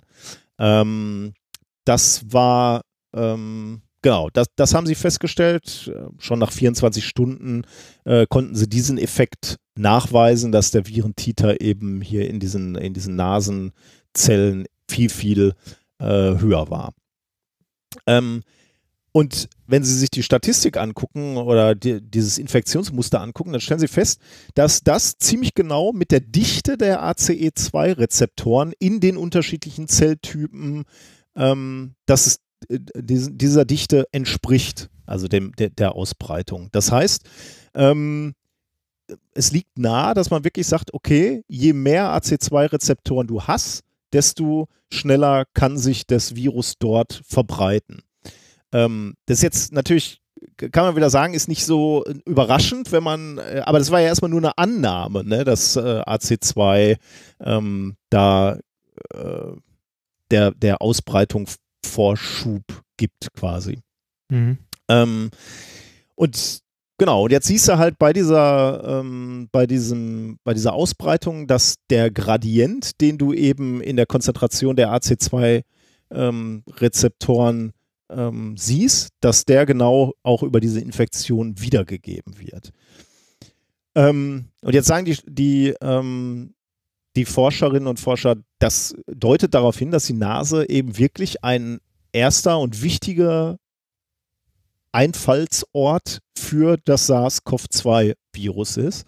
Und das passt natürlich auch ganz wunderbar zu der Erkenntnis, dass ähm, dass das Virus über Aerosole übertragen wird. Das, ähm, das sind dann aber generell die Atemwege und nicht einfach nicht nur die Nase, dass das da, oder?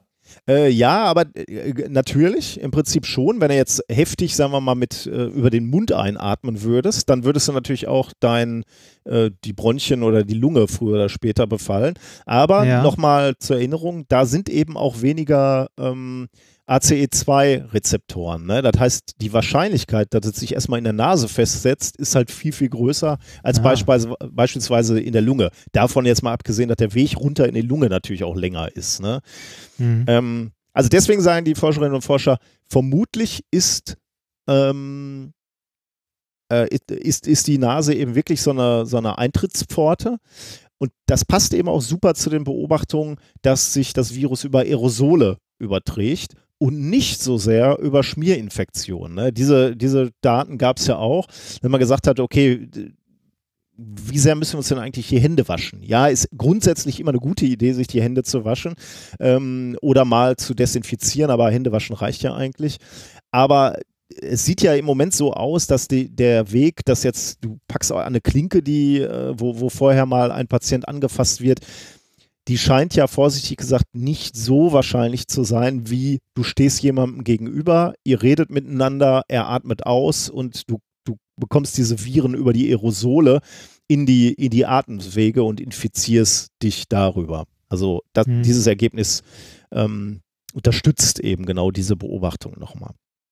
Und äh, was hier auch äh, interessant ist an dieser Studie ist, ähm, die Zellen, die die untersucht haben, die Zellen, auf denen sie sich diese Ausbreitung angesehen haben, die stammen von neun verschiedenen Spendern.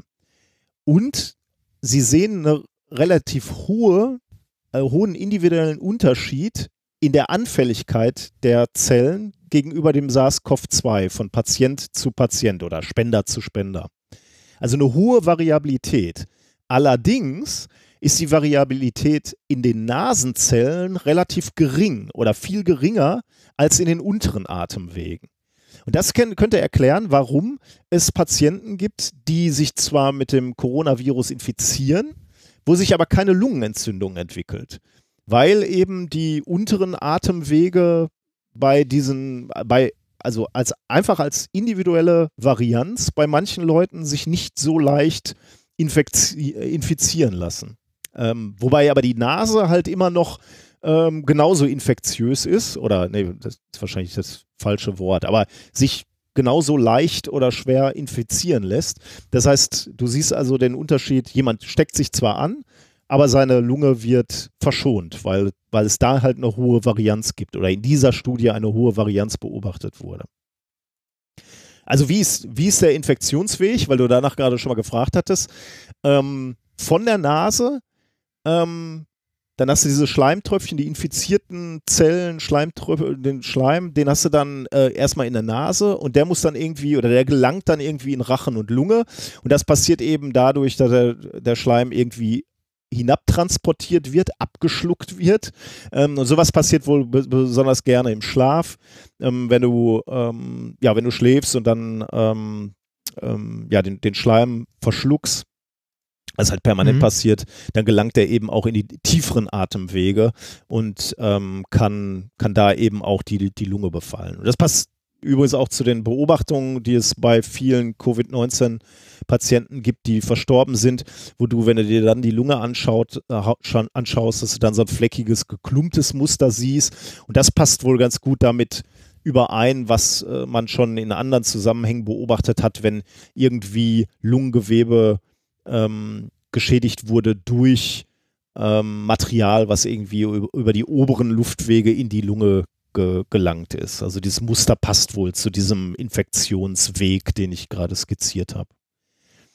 Das macht dann auch wieder klar, warum, äh, warum es äh, Personengruppen gibt, bei denen die, ähm, bei, bei denen die Infektion gefährlicher ist, äh, weil nämlich das nächtliche Ansaugen von Schleim wahrscheinlicher ist. Das sind Menschen, die älter sind, die übergewichtig sind, die an Diabetes leiden. Ähm, das würde auch erklären, warum die gefährdeter sind, ähm, eine Komplikation oder eine, eine, Schädigung der Lunge ähm, zu durchleiden, wenn sie sich mit, mit dem Coronavirus anstecken. Genau, das war die Studie. Äh, die fand ich ziemlich nice, weil die so straightforward ist irgendwie. Also die haben sich ja, äh, Zellen genommen, haben sich die angeguckt und können dann skizzieren, dass möglicherweise wirklich der, der Infektionsweg eben genauso ist, wie, wie, wir in, wie wir möglicherweise schon die Vorahnung hatten, dass es so läuft, aber da wirklich mal eine klinische, nee, ist eine klinische, eine Laborstudie, wo sie sich angeguckt haben, ähm, dass das den Beobachtungen entspricht. Also finde ich irgendwie ziemlich straightforward und nice dadurch. Ja, und ein Erkenntnisgewinn, ne? Also Genau. He heißt das dann am Ende würde es reichen, wenn wir alle so Nasenmasken tragen? So ja, auf jeden Fall. Auf jeden Fall ist es, glaube ich, eine gute, geile Nasenmaske. Ich glaube, es bringt nichts, wenn du dann durch den Mund atmest, weil dann ja das, ja, ja, das Atmen. Die, die Masken waren ja auch eh eher, um andere Leute nicht ja, anzustecken. Ja, also, das, äh, Aber tatsächlich habe ich genau den Gedanken hatte ich auch. Ich, man sieht ja immer wieder Leute, die ähm, die ähm, die Maske, die Maske unter der Nase. Genau, tragen. ja, das wollte ich genau ja. sagen. Äh, das ist, glaube ich, keine so gute Idee. Also, das hätte man sich auch vorher schon mal denken können oder das haben wir uns wahrscheinlich alle mal gedacht. Ähm, aber das ist äh, nicht so eine gute Idee, ja. Ja. Ja. Schönes Thema. Ich habe übrigens äh, neulich äh, mir die Frage gestellt, das ist jetzt eher so ein bisschen peinlich, obwohl eigentlich ist es auch egal. Ähm, ich bin ja kein Mediziner oder kein Arzt und nix. Ähm, diese, diese klinischen Masken, die man jetzt äh, auch mal überall kaufen kann, ne? Ähm, beziehungsweise, also diese, diese normalen, die haben so eine blaue Seite und so eine weiße Seite. Ah, also, ja. Also die, ja. ich, ich, weiß gar nicht, wie die heißen, aber diese, wo, wo man sagen würde, die tragen, tragen auch so Ärzte oder Zahnärzte, wenn die vor dir stehen. Mir ist dann irgendwie so nach Wochen, habe ich mir mal die Frage gestellt, welche Seite muss eigentlich nach außen? Das hat mir noch nie einer erklärt und ich habe mir da ich noch. Dachte, das wäre egal. Wahrscheinlich äh, ist das auch relativ egal, aber trotzdem, wenn eine Seite blau ist und die andere ist weiß, ne, dann, ähm, dann gibt es ja einfach dann gibt es ja vermutlich, also klar, du könntest recht haben, es gibt ein, ein, ein es ist ja im Prinzip egal möglicherweise, aber wenn, wenn die unterschiedliche Farben haben, dann würde ich immer vermuten, es gibt ein richtig und ein falsch oder ein so ist es gedacht und so ist es nicht gedacht. Und tatsächlich muss die blaue Seite nach außen, aber ich hatte mir da nie Gedanken zugemacht. Das ist die, das ist die gleiche Frage, die äh, Generationen äh, schon äh, ne, ähm, beschäftigt und äh, auch sonst sehr gute Beziehungen spaltet. Die Frage beim Knoppers, Schokolade oben oder unten? Ja, ist ja klar, dass die nach unten muss, aber. Ja! Wie kommst du darauf? Nein, mir ist das völlig egal. Ich bin kein großer Freund von Knoppers. Ich ziehe mich da einfach raus, ist mir egal. Ich muss mit diesem Podcast jetzt leider aufhören. hast du, du hast eine starke Knoppers-Meinung? Äh, äh, nein, ich habe keine Stab Knoppers Meinung, ich kenne die Wahrheit. Das ah, du kennst, ah, so, okay, das ist natürlich interessant. Dann, das ist dann so ähnlich wie bei den Atemmasken, ne? Also ja. äh, blau nach außen ist die Wahrheit, aber äh, okay, dann erzähl mal. Äh, die Wahrheit ist, die Schokolade gehört nach oben. Punkt. Gibt es dafür noch irgendwie Evidenz? Oder? Ist auf der Packung so abgebildet. So. Ja, das hat der Herr Knoppers so gewollt. Gab es einen Herr Knoppers? Nein, ich habe keine Ahnung, wahrscheinlich nicht. Okay. Das Zeug ist von Stork. Äh, Stork hat eh ganz, ganz komische Produktnamen. Wie aber Riesen? Stork Riesen? Ja, Stork, also wenn man nicht, das, da habe ich mit dem Bast mal drüber gesprochen, wenn man nicht wüsste, dass es sich um Süßigkeiten handelt, könnten das auch Artikel aus dem Sexshop sein. Ah. Von, also, ne, äh, ich weiß gar nicht mehr, Stork hatte da ganz, ganz viele, ganz, okay. ganz viele komische Sachen. Also, ähm, äh, vom, von den schwarzen, also ne, vom schwarzen Riesen. Äh, es gibt schwarze mal. Riesen, was ist das denn? Äh, nicht schwarze Riesen, ähm, äh, Storkriesen, so. also ne, die Storkriesen, die, da war auch noch, ähm, warte mal, wie, wie war denn das da? Da stand auf der Packung auch noch irgendwie was komisches drauf. Natürlich waren, äh, ne, ist auch wenn, wenn pubertierende Kinder über sowas nachdenken. Ähm, Hier, da habe ich doch was. Ähm, Dickmanns, Knoppers, Mamba, ja. Merci. Es gibt, die Prall, es gibt die prallen Eier zu Ostern. Echt? Ja, zu Ostern gibt es die prallen Eier. Ich kenne das, ähm, kenn das alles gar nicht. White Tats kenne ich gar nicht. Ja, Berthas Echte kenne ich natürlich. Toffifee Riese. Okay. Ja. Naja, egal. Äh, anderes, die anderes Thema. Ist das auch Stork? Oh, die Durchbeißer, die sind, äh, die sind die Hölle die sind für nicht so meins. Nee? Oh, ich nee, die lecker. die sind so weich. Oh, ich kann, da kann ich kaum aufhören. Das ist so ich, ähnlich wie die, äh, ah, wie heißen denn diese Karamell, äh, die Mumus, weißt du? Ah, die Sahnemumus. Die Sahnemumus. Das ja. ist die Hölle für mich. Da kann ich nicht Echt? aufhören. Das, das oh. ist nicht meins. Das ist so gar nicht meins. Oh, gibt es übrigens als Brotaufstrich auch. Echt? Ja. Es gibt Mumus als Brotaufstrich. Ja, gibt es. Boah, das muss ich bestellen. Oh, ist das eine Scheiße. Ich bin verloren. Ah. Oh Gott, ist das schrecklich. Und äh, das Schlimme ist, ich weiß nach, wenn ich einen esse, ne, merke ich schon, wie mir das Insulin in, in die Blutbahn rauscht. Und ich weiß gar nicht, dann kann ich noch einen zweiten, dritten essen und dann weiß ich, das, das Zuckerloch wird kommen. Und dann werde ich, dann liege ich wirklich wie so ein, äh, wie so ein Junkie auf Entzug, liege ich dann die nächsten Stunden in der Ecke. Aber ich kann trotzdem nicht aufhören. ähm, wir, wir waren ja mal in einer Arbeitsgruppe äh, zusammen äh, auch mit jemandem aus Polen, die hat mir das Zeug aus Polen mitgebracht und das hat genauso gut geschmeckt. Äh, wenn die mir das mitgebracht hat, ich musste diese Packung wegfressen und ich wusste, es geht mir schlecht danach, aber ich konnte nicht aufhören. Ach, schön. Schrecklich. Es gab, es gab bei äh, Radio Nukular, die hatten, oder war das bei, nee, das war nicht bei Radio Nukular, das war bei äh, Die Medienkuh, ein Podcast über äh, so Fernsehen und so weiter. Die hatten mal so ein bisschen die Aktion Make, äh, Make Mumus Great Again oder so, so im Rahmen von also Make Sahne Mumus Great Again. Äh, es gibt übrigens, es gibt den. Es gibt äh, wirklich als äh, Ja, Moment, es gibt auch den Mumus Likör. ja, das kann ich mir vorstellen. Aber, ja, aber, auch aber Brotaufstrich. Mumus Brotaufstrich, das ist ja kriminell. Also. Warum Jetzt, soltest du dir, also, boah, ist das. Vor allem die Produktbeschreibung. Toffigkeit ich, zum Streichen. Ich, ich, ich sehe uns unsere nächste Bühnenanweisung schreiben. Hinter der Bühne muss immer ein aufgewärmtes Glas Nutella und ein Glas Original Mumus Brotaufstrich mit zwei Strohhelmen liegen. Ne? Weißt du, auf so einem Silbertablett. Das ist also, weißt du, was, was aber, für ey, Toffigkeit so, ne? zum Streichen finde ich aber allein für äh, Toffigkeit, mm. Toffigkeit zum Streichen finde ich, das, allein für den Spruch will ich es eigentlich mal ausprobieren. Oh ah, Gott. Aber im, im, im Mumu-Shop ist es gerade ausverkauft. Lieferbar in 21 Tagen. Das ist bestimmt auch so was, wo, wo sich alle gedacht haben beim, äh, bei der Krise und beim Eindecken für die, äh, für die Quarantäne. Du, du kriegst einfach in so einem Glas nicht mehr Kalorien untergebracht, als wenn du Toffigkeit zum Streichen einfüllst. Das ist einfach, ja. das ist einfach pures Zucker. Geil. Echt? Gibt es das gerade nicht zu kaufen? Also vielleicht beim, bei, mal schnell bei A oder so, aber beim Original Mumus Shop gibt es das gerade nicht. Da gibt es auch äh, das Original Mumus ähm, hier Merch und so. dass diese Marken unserer Kindheit irgendwann mal so groß nochmal geworden sind. Ne? Finde ich ja eigentlich ja. geil. Ja. Okay, äh, sollen wir zu ernsthaften Sachen kommen? Ja, bitte. Bitte. Ähm, Thema Nummer zwei. Ja. Wo Licht, wo Licht ist, ist auch Strom. Hm. Du hast ja vermutet, es geht um Solarzellen.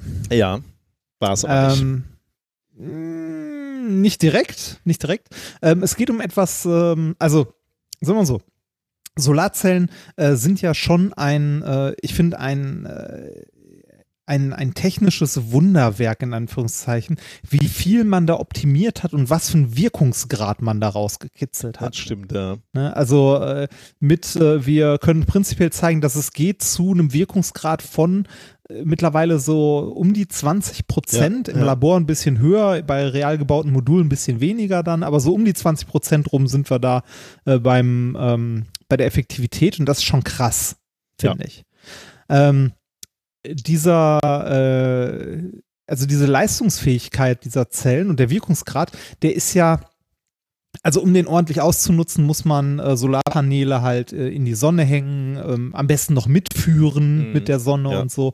Und äh, so eine ja, ich sag mal so, so, so, so eine Leistungskurve, wo die effektiv sind oder gut sind, ist ja häufig nicht linear, sondern eher so und schon gar nicht konstant. Mhm. Ne? Also, das ist ja nicht irgendwie, dass, dass du sagen kannst, sobald Licht drauf fällt, fällt da Strom raus. Mhm. Ne? Ja. Das ist, dem ist ja nicht so.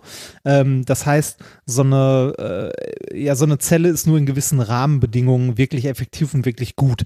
Deshalb hat man es ja zum Beispiel, dass man bei, ähm, bei so Spitzdächern nicht beide Seiten äh, mit Solarzellen voll macht, sondern halt die Seite, die Richtung ne, Sonne, also man, man rechnet sehr genau aus, ähm, welche Seite denn effektiver ist. Ja. ja. ja? Ähm, Jetzt ist es so, es gibt neben diesen Zellen, die auch Spitzenleistung haben, gibt es auch Zellen, die für Randbereiche gemacht sind, ne? die dann vielleicht nicht ganz so effektiv sind in der Spitzenleitung, aber äh, Leistung, aber in einem breiteren Bereich funktionieren. Und genau so ein Bereich, also so Bedingungen, die nicht ideal sind, ähm, haben sich ein paar Forscher mal etwas genauer angeguckt und geguckt, ob man diesen Bereich von Licht nicht auch zur Stromgewinnung nutzen kann. Vielleicht mit einem anderen Prinzip. Also ein Bereich, wo nicht die pralle Sonne drauf prallt, sondern wo wir einfach, ja, sagen wir mal, Schattenwurf auch haben okay. oder, oder so wenig Licht, dass wir ganz normales Tageslicht nur haben. Also ein Bereich, in dem äh, auch Strom benötigt wird. Ne? Mhm. Jetzt zum Beispiel, wenn ich hier drin sitze und das Mikrofon benutze, aber eine Solarzelle einfach keinen Sinn macht, weil die Ausbeute in dem Bereich einfach nicht lohnt, es okay. zu teuer ist. Ne? Es ist ja die Frage, wenn Solarzellen so effektiv sind und so toll, warum haben wir nicht auf all unseren Gadgets überall Solarzellen drauf? Mhm. Ne, warum habe ich, warum steht in meiner Wohnung nicht am Fenster eine Solarzelle? Warum ist meine Tisch, also warum ist mein Tisch nicht mit Solarzellen beschichtet? Ja, oder, ähm, äh, weil, weil, du gerade sagtest, ne, bei, bei der Dachfläche, ne, da, natürlich ist es jetzt, sagen wir mal, ungünstig, die Nordseite oder die, die Ostseite äh, äh, zu bestücken, aber wenn das nur günstig genug wäre, ne? oder wenn du eine Möglichkeit ja. hättest, wirklich günstig da Energie rauszuziehen. Äh, also sagen wir mal, wenn da die Solarpanel genauso teuer wären wie die Dachschindeln, dann wäre ja völlig egal, wie, wie viel du da noch rausquetscht. Ne? Dann ja, genau. legst du halt drauf, ja. Ja, ja und, und wenn das auch noch umwelttechnisch Sinn ja, macht, klar, ne? klar. also mit, mit dem ganzen Drum und Dran. Trotzdem gibt es eine Menge Bereiche, immer noch, wo man, ähm, wo man gar nicht viel Strom benötigt, aber Solarzellen trotzdem nicht so effektiv sind. Also man vielleicht andere Sachen nutzen könnte oder auch was Flexibleres ist ja auch so ein Ding. Ne? Solarzellen sind halt nicht besonders flexibel. Mhm. Ähm, zumindest nicht die, die kristallinen, äh, so auf Siliziumbasis und so. Ähm, deshalb haben äh, sich ein paar Forscher aus Singapur hingesetzt und versucht, an anderer Stelle mit Licht äh, Energie zu gewinnen und haben dazu ein Paper geschrieben mit dem wunderschönen Titel Energy Harvesting from Shadow Effect. Okay. Licht aus Schatten. das gefällt mir vom Titel gut, aber. Es ist, wie, es ist ernsthaft Licht, also die machen, die machen Strom aus Schatten. ähm, ist witzig, oder? Ja. Äh, erschienen ist das Ganze in Energy and Inventor, äh, Environmental Science am 15.04. von Forschern der Uni Singapur, wie ich ja schon gesagt. Ähm, die haben ein System gebaut zur Stromgewinnung, äh, das äh, aus Beleuchtungskontrasten Strom gewinnt. Aus Beleuchtungskontrasten? Ja, das Ganze haben sie äh, SEG genannt, also zu Deutsch ist es ein, äh, also Englisch ein Shadow Effect Generator oder ein Schatteneffekt-Generator. Und der macht Strom aus Beleuchtungsunterschieden. Das ist ja krass. Das ist so ein bisschen wie das, was wir mal gemacht haben, Thermoelektrik, ne? wo, du, ja, genau. wo du einen Temperaturgradienten brauchst, also eine heiße und eine, eine kalte Seite und daraus kannst du dann thermoelektrisch ähm, Strom machen und der, der nutzt also helle und dunkle Bereiche. Krass, okay. Genau. An die Thermoelektrik habe ich gar nicht gedacht, da hätte ich noch mehr Vergleiche reinbringen können, glaube ich. Aber äh, genau so was ist es. Es ist ein Schatten, also ein Lichtschattengenerator, der Strom daraus macht. Ähm, und das Ganze auch noch sehr billig. Also billig aufgebaut, äh, macht natürlich, ne, also da, äh, ich nehme es direkt vorweg, das Ding wird, wird keine Solarzellen ersetzen und wird nicht auf unseren Dächern sein und wird auch keine Autos antreiben oder so. Ne? Aber trotzdem also, gibt es technische Anwendungen, wo das Sinn machen könnte? Oder ja, äh, ist das tatsächlich genug. jetzt nur ein Konzept? Okay. Nee, es gibt äh, technische Anwendungen und zwar reichlich. Ähm, das Ganze sieht folgendermaßen aus, der Generator. Der ist auch sehr simpel aufgebaut. Das ist eine Trägerfolie aus PET Darauf ist eine dünne Schicht äh, N-dotiertes Silizium, also eins mit äh, ganz vielen negativen Ladungsträgern. Und darauf ist eine 15 Nanometer Schicht Gold. Okay. Und das war's schon. Okay, Wenn, die, die, die dünne, so, das ist so dünn wahrscheinlich, damit es flexibel ist, oder? Genau. Äh, so dünn, mhm. damit es flexibel ist auf der PET-Flasche, äh, auf, dem, auf der PET-Folie und äh, in dem Paper sind auch ein paar Bilder drin, wo die das Ganze biegen, 120 Grad und nichts bricht, nichts reißt. Also mhm. das Ding ist hochgradig flexibel.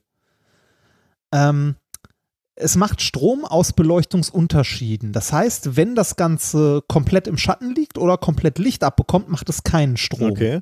Das heißt, Teile von dem Ding müssen im Schatten sein und Teile davon in der Sonne, oder? Genau. Okay.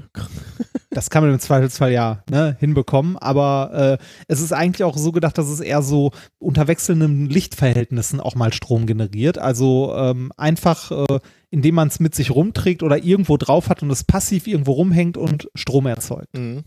Ne? Ähm, wenn du jetzt sagen würdest, du kannst einfach die Hälfte immer abkleben, dann müsste es ja immer in der prallen Sonne stehen. Ja, ja. Ne, und deshalb, also das äh, ist auch, ist ja auch hier nur, nur ein Test.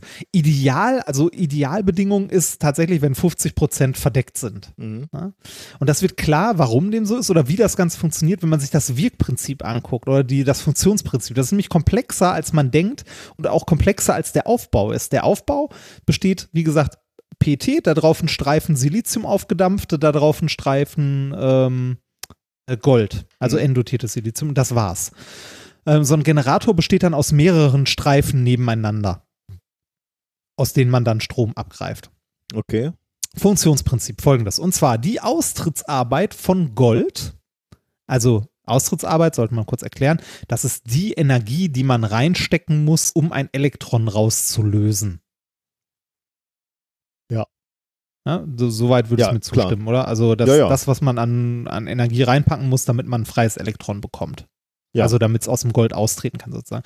Die Austrittsarbeit ähm, bei Gold ist niedrig, nee Quatsch, ist ähm, höher als die Austrittsarbeit im n-dotierten Silizium. Kann man sich auch vorstellen, weil im Gold, ne, das ist inert, da sind die Elektronen alle irgendwie fest im Verbund. Also, ne, du hast zwar so ein freies Elektronengas, aber dass das irgendwie rauskommt, ist eher so, nee. Im endotierten Silizium, wo du halt mehr Elektronen, also mehr negative Ladungsträger drin hast, das gibt gerne schon mal was ab. Ne? Also da Weil ist es eh die, zu viel hat, ja. Genau, da ist die Austrittsarbeit halt niedriger als im Gold. Wenn die Sachen sich nicht berühren, also wenn du vorher die beiden Materialien roh in der Hand hast, mhm. ne? Silizium, Gold. Ja. Wenn du die jetzt miteinander in Kontakt bringst, indem du sie aufeinander aufdampfst oder einfach so aneinander hältst, dann ähm, fließen Elektronen von dem Silizium in Richtung Gold. Ja. Weil die Natur mag Gleichgewichte und möchte das gerne ausgleichen, ne? dass das eine spendierfreudig ist und das mhm. andere weniger.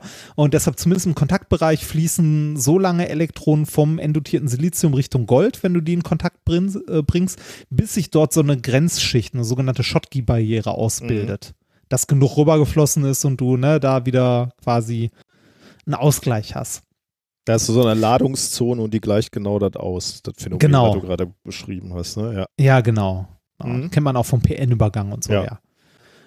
Ähm, bei, äh, wenn jetzt Licht da drauf fällt, an irgendeiner Stelle auf diese Kombination aus Gold und dem endotierten Silizium, dann entstehen durch die Energie, die eingebracht wird, also wenn Photonen eintreffen, die größer sind als die Bandlücke in den entsprechenden äh, Materialien, dann entstehen dort Elektron-Loch-Paare, ne? Ja. Also wie, wie in einer Fotozelle. Und wegen der inner, also wegen der internen Spannung im Material, also der internen elektrischen Spannung, den Feldern da drin, äh, teilen sich diese Elektronenlochpaare auf. Und zwar gehen die Elektronen Richtung Silizium und die Löcher gehen Richtung Gold. Okay.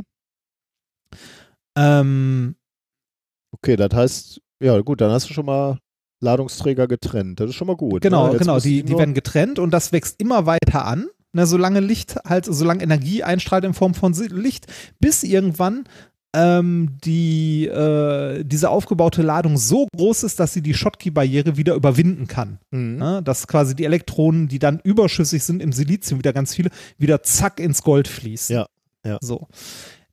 Dieser Vorgang führt am Ende dazu, dass die äh, Austrittsarbeit im Gold äh, durch die Sonneneinstrahlung, also in dieser Kombination wird die Austrittsarbeit ähm, verringert. Also die sogenannte Work Function, das ist die Austrittsarbeit auf Englisch, wird verringert, ja. das wird verringert. Also ähm, in dem Bereich, wo auf Also, dem, weil du gesagt hattest, die Elektronen gehen Richtung Gold, ne? Ja, genau. Mhm. Und äh, dadurch äh, wird die, ähm, wird die äh, Austrittsarbeit im Gold äh, abgesenkt, Mhm. also das Potenzial. Die äh, Austrittsarbeit wird, äh, also beziehungsweise die Potenziallücke wird kleiner, also die Austrittsarbeit wird abgesenkt und ähm, das äh, in dieser Gold-Silizium-Kombination hat dann der mit äh, Licht beschienene Teil eine geringere Austrittsarbeit als der nicht mit Licht beschienene Teil was wieder dazu führt, dass wir dort auch, also was wir dann wieder eine Potentialdifferenz haben, aber Ja. nicht zwischen den Materialien, Sondern im Gold. Sondern im Gold, genau. Und das heißt, die Elektronen fließen dann vom beleuchteten Teil in den nicht beleuchteten Teil Ja. und können dabei halt umgeleitet werden und Arbeit verrichten. Und deswegen hattest du da, du hattest irgendwie gesagt, das sind so Streifen und äh, Genau, entlang der sind so Streifen, Streifen. fließt es dann, ne? Genau. Hm. Da haben wir eine Gut, dann musst du das nur abgreifen an den Enden. Genau. Und dann Und wenn du mehrere Streifen nebeneinander hast, kannst du halt ne, mehr Spannung machen. Mhm. Dieser Genera also dieser Generator in Anführungszeichen, ne? Ähm, mit einer Größe, ich weiß gar nicht, wie, wie groß das Ganze war, 4 mal 2 Zentimeter, also so ein länglicher Streifen. Ohne jede Optimierung hat dieser Generator unter Indoor-Bedingungen, ähm, das heißt äh, 0,001 Prozent der Sonneneinstrahlung, Mhm. also Ja. sehr, sehr wenig. An einer Stelle Äh, und an der anderen nicht. Genau, oder? und, und dauerhaften Schatten, Ah, okay. also halt auf der anderen Ja. Seite, äh, eine Leistungsdichte von 0,14 Mikrowatt pro Quadratzentimeter. Damit kann man jetzt nicht viel anfangen. Ne, mit, dem, mit der reinen Zahl, aber im Vergleich zu einer kommerziellen Siliziumzelle ist das äh, doppelt so hoch. Wow. Also in diesem Randbereich der, der Leistung, also in, bei ganz, ganz schwacher Beleuchtung, ähm, ist äh, die Ausbeute doppelt so hoch wie bei einer äh, aktuell kommerziell erhältlichen Siliziumzelle. Okay. Ähm, bei voller Bestrahlung, ne, wenn das Womit haben die voll das unter, beleuchtet? Einfach irgendeine Indoor-Beleuchtung oder irgendwie äh, schon Sonnenlicht simuliert? Nee, die, du hast gesagt, äh, äh, die Indoor-Bedingungen, ich glaube, die haben Sonnenlicht simuliert. Die haben nämlich hier, ähm, die haben später, äh, also wenig Licht, dieses 0,01, da haben sie als einer Sun angegeben und eine Sun hat eine Intensität von 1 Kilowatt pro Quadratmeter. mhm. Also schon, schon nicht Okay. irgendwie wahllos, sondern schon sehr definiert, was Ja. da an Licht Ja. drauf soll. Ähm, unter voller Bestrahlung, äh, unter diesen wenigen, also unter diesen Bedingungen, ne, also wenn, wenn die komplette, äh, wenn die komplette Fläche bestrahlt wird, äh, dann ist die Siliziumzelle weit überlegen. Ne? ja, okay. also ja. dann ist, dann ist die aber dort die ist auch überlegen. dafür halt optimiert. Ne? Genau, die ist auch dafür optimiert. Wenn aber die halbe Zelle, ähm, ne, die halbe Zelle verdeckt ist, dann ist diese neue, äh, dieser Schattengenerator deutlich überlegen Was, gegenüber auch der draußen Silizium. schon?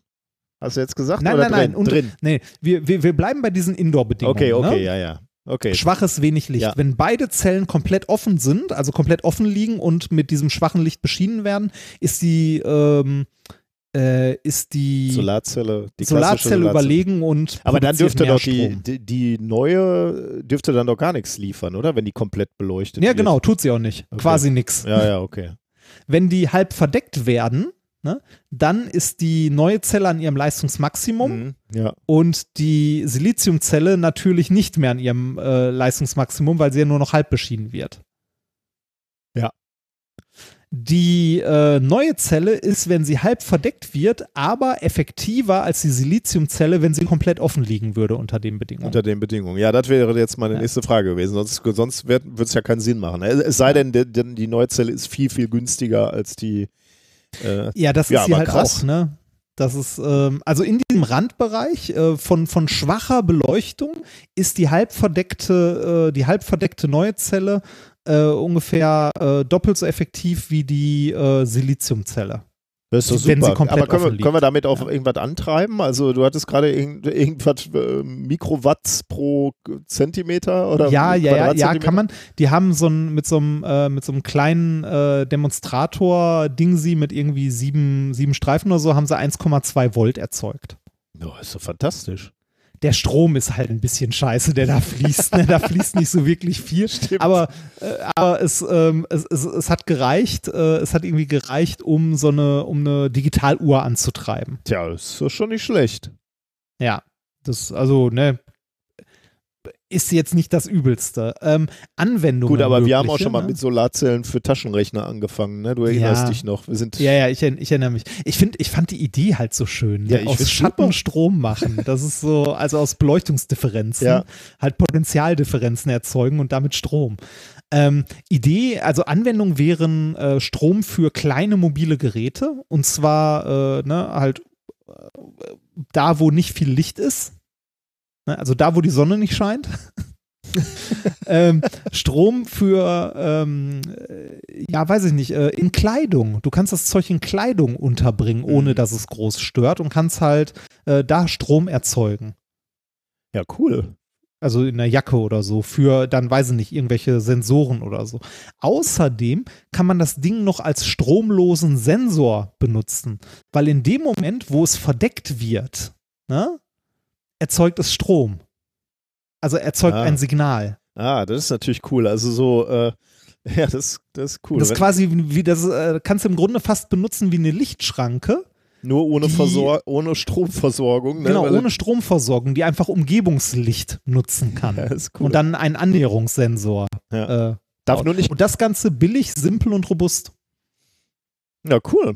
Finde ich super Ja. geil. Ja. Also gerade durch diese. Analogie zu den Thermoelektriker fand ich das natürlich Ja. äh, spannend. Ja, Die ich nett. natürlich nicht auf dem Schirm hatte. Ja, gut, äh, aber ja, Hammer. Ja. Äh, woran die Forscher jetzt arbeiten wollen als nächstes wäre, äh, das Ganze noch billiger zu machen, indem sie das Gold durch ein anderes Material ersetzen. Hm, okay, ja. Aber ja. Ja, das, äh, das war's dann auch schon. Wobei so teuer, wie, das war doch nur Nano. Was hast du gesagt, wie viel? 15 Nanometer. Okay. Aber trotzdem, ne? Ja, also ja, wenn das im okay, großen klar, Stil, klar, dann da ist halt. riesige Mengen erzeugen Ja. willst. Ja. ja, super. Gut, dann kommen wir äh, zum Experiment der Woche. Ja. Ähm, da hatten wir ja schon drum gebeten, dass ihr eventuell eine Plastiktüte bereitlegt, die ich auch jetzt hier habe, mit der ich gerade schon wieder rasche. Ähm, also ihr braucht eine, eine Plastiktüte, am besten allerdings so eine, so eine Mülltüte, weil die eben so, so dünn ist. Ah, also kein, kein, kein Gefrierbeutel. Nee, der wäre auch zu klein. Äh, es wäre schon ganz gut, wenn ihr den kompletten Unterarm oder sogar noch mehr da reinstülpen könnt. Ähm, Ja. Denn der Aufbau ist wie folgt. Also ihr, ihr habt den Arm, euren Arm in dieser Mülltüte und äh, dann habt ihr noch einen Eimer, im, also Eimer geht, aber je tiefer ihr ins Wasser eintauchen könnt, ohne dass das Wasser dann in die Tüte von oben reinläuft, desto besser. Deswegen habe ich es, wie gesagt, bei unserem Pool probiert, wo ich dann schon mal so bis zum Ellenbogen reinkomme. Kinderpool, ne? bevor jetzt hier wieder üble Gerüchte äh, geschürt werden, was der Verein daher in seinem äh, Ich wollte mich gerade als Poolboy bewerben. ja, genau. ähm, oder ich habe es auch ausprobiert in meinem, äh, in meinem Müllkorb hier unterm Schreibtisch. Der ist auch etwas größer als unser äh, Putzeimer. Ähm, Ja. da, da konnte ich das auch ganz gut machen. Also diesen Eimer oder was auch immer, Behälter oder Badewanne, was auch immer, wenn eure Lebensabschnittspartner demnächst drin liegt, könnt ihr mit einer Mülltüte um die Ecke kommen und mal ein Experiment machen. Ist ja auch schön. Ähm, Ihr, ihr könntet euch auch äh, komplett in so einen, so einen dünnen Müllsack reinsetzen und dann in die Badewanne und die volllaufen lassen. ja, das wäre wahrscheinlich auch spannend. Ähm, aber wir machen Wobei, wir- nein, Moment, probiert das nicht aus. Ich möchte nicht, dass wegen uns irgendjemand in einer Badewanne ertrinkt. genau. Also, wir machen erstmal das Experiment im Kleinen und lassen uns, ähm, lassen den, uns den Effekt demonstrieren. Also, Faust oder erstmal Unterarm in diese Plastiktüte, dann machen wir eine Faust und wir achten darauf, dass die, also die Plastiktüte muss natürlich dicht sein, darf kein Loch drin sein und wir achten darauf, dass die, ähm, dass die Tüte eng um den, um den Arm liegt. Dann gehen wir mit der Faust, mit der Tüte in den Eimer rein, in die Badewanne, was auch immer und zwar möglichst tief rein, ohne dass das Wasser oben reinläuft. Und jetzt, wenn wir unten drin sind in dem Wasser, versuchen wir die Faust zu öffnen. Und das ist wirklich ähm, beeindruckend, dass das nur schwer möglich ist oder äh, eher gar nicht möglich ist. Also ich habe es heute nicht geschafft.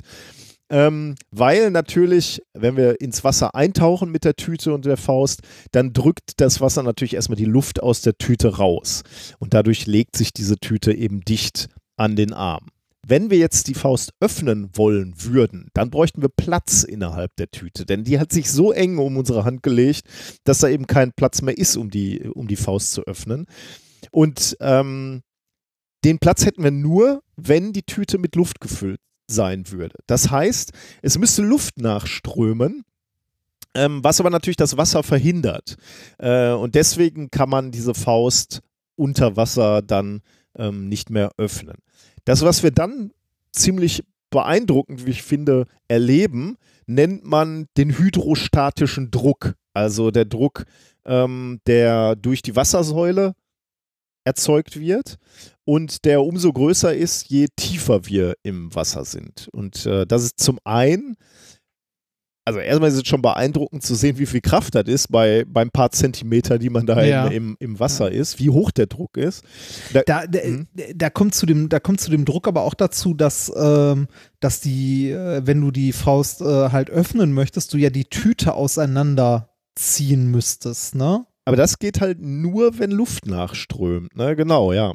Also aber die, Ja. genau, also du, du müsstest die Tüte auseinanderziehen und das geht halt nur, wenn irgendwo Platz ist. Und Platz kann halt nur sein, wo, wo Luft ist.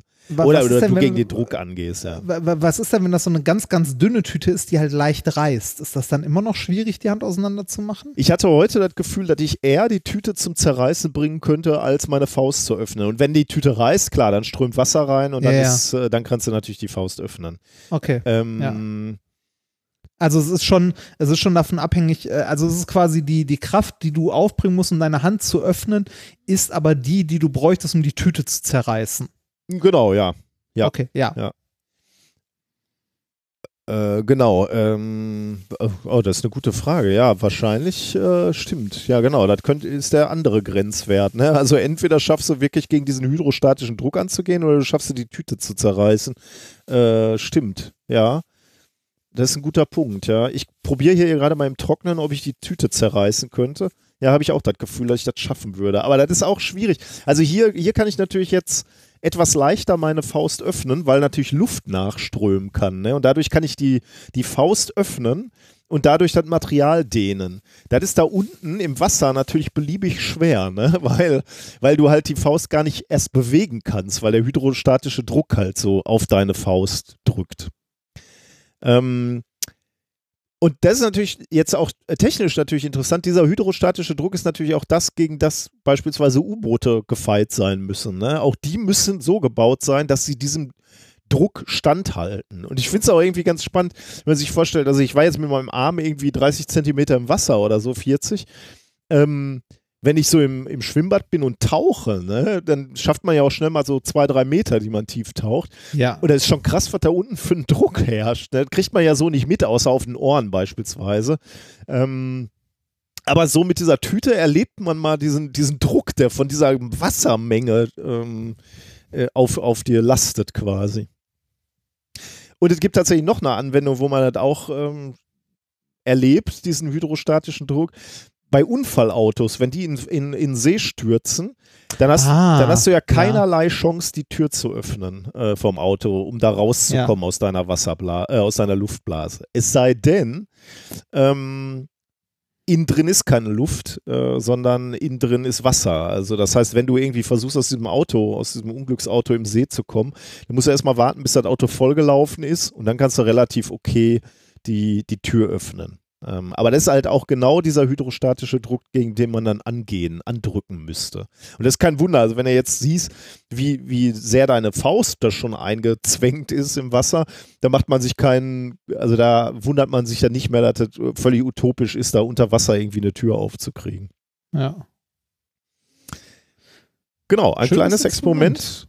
Äh, ruhig Das- mal mit den Kindern machen, um mal diesen hydrostatischen Druck äh, zu erleben. Genau, wenn ihr jemanden jetzt im See ver, ähm, versenken wollt, ne, macht euch gar nicht die Arbeit, die Füße einzubetonieren, viel zu aufwendig. Steckt ihn einfach in einen großen Plastiksack, lasst den Kopf ruhig frei, dass er noch atmen kann. Locker ein Band rum, ab in den See, den Rest macht das Wasser. Ich möchte da nicht mit in Verbindung gebracht werden mit deiner praktischen Anwendung. Gut, kommen wir zur Musik.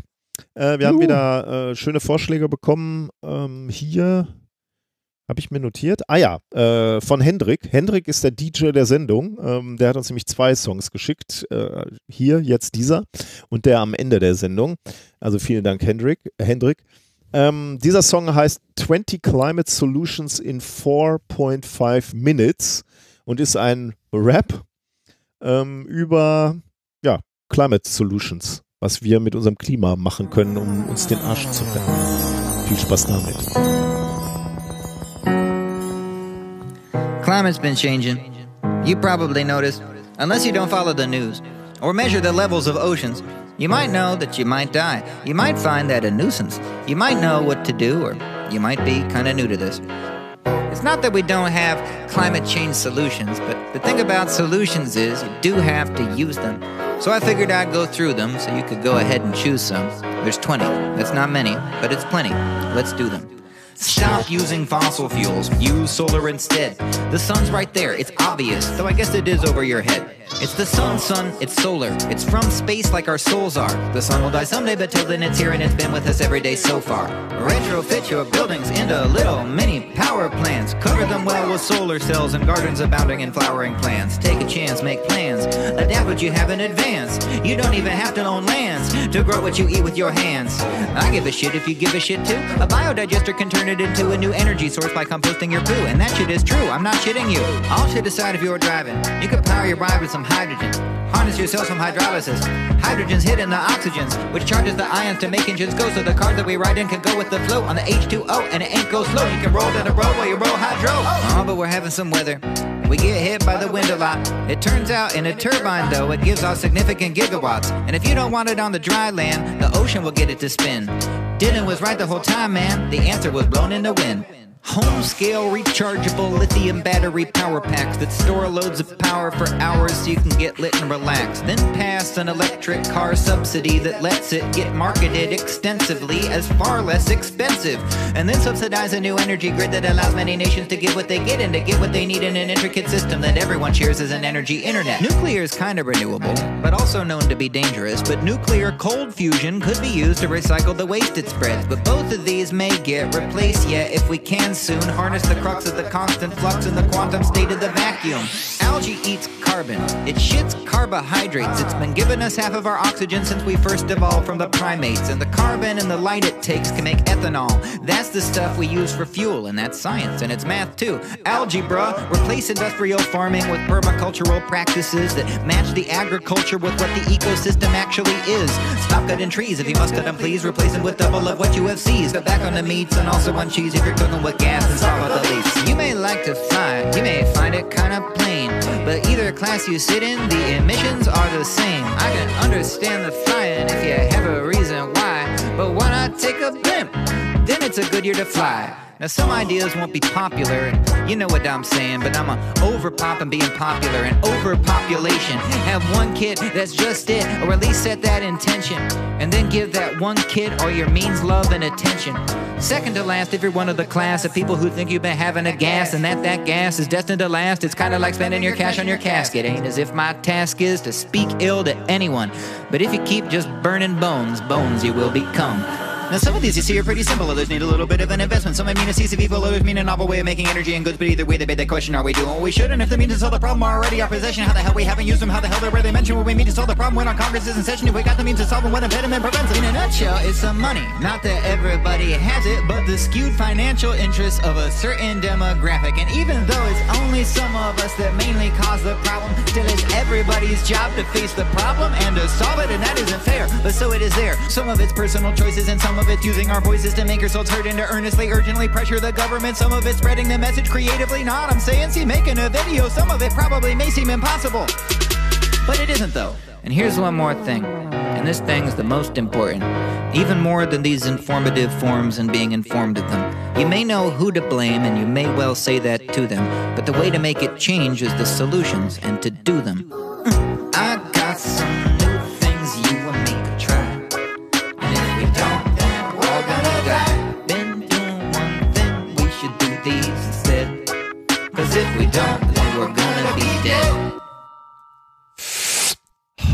Mir gut, hat mir gut gefallen.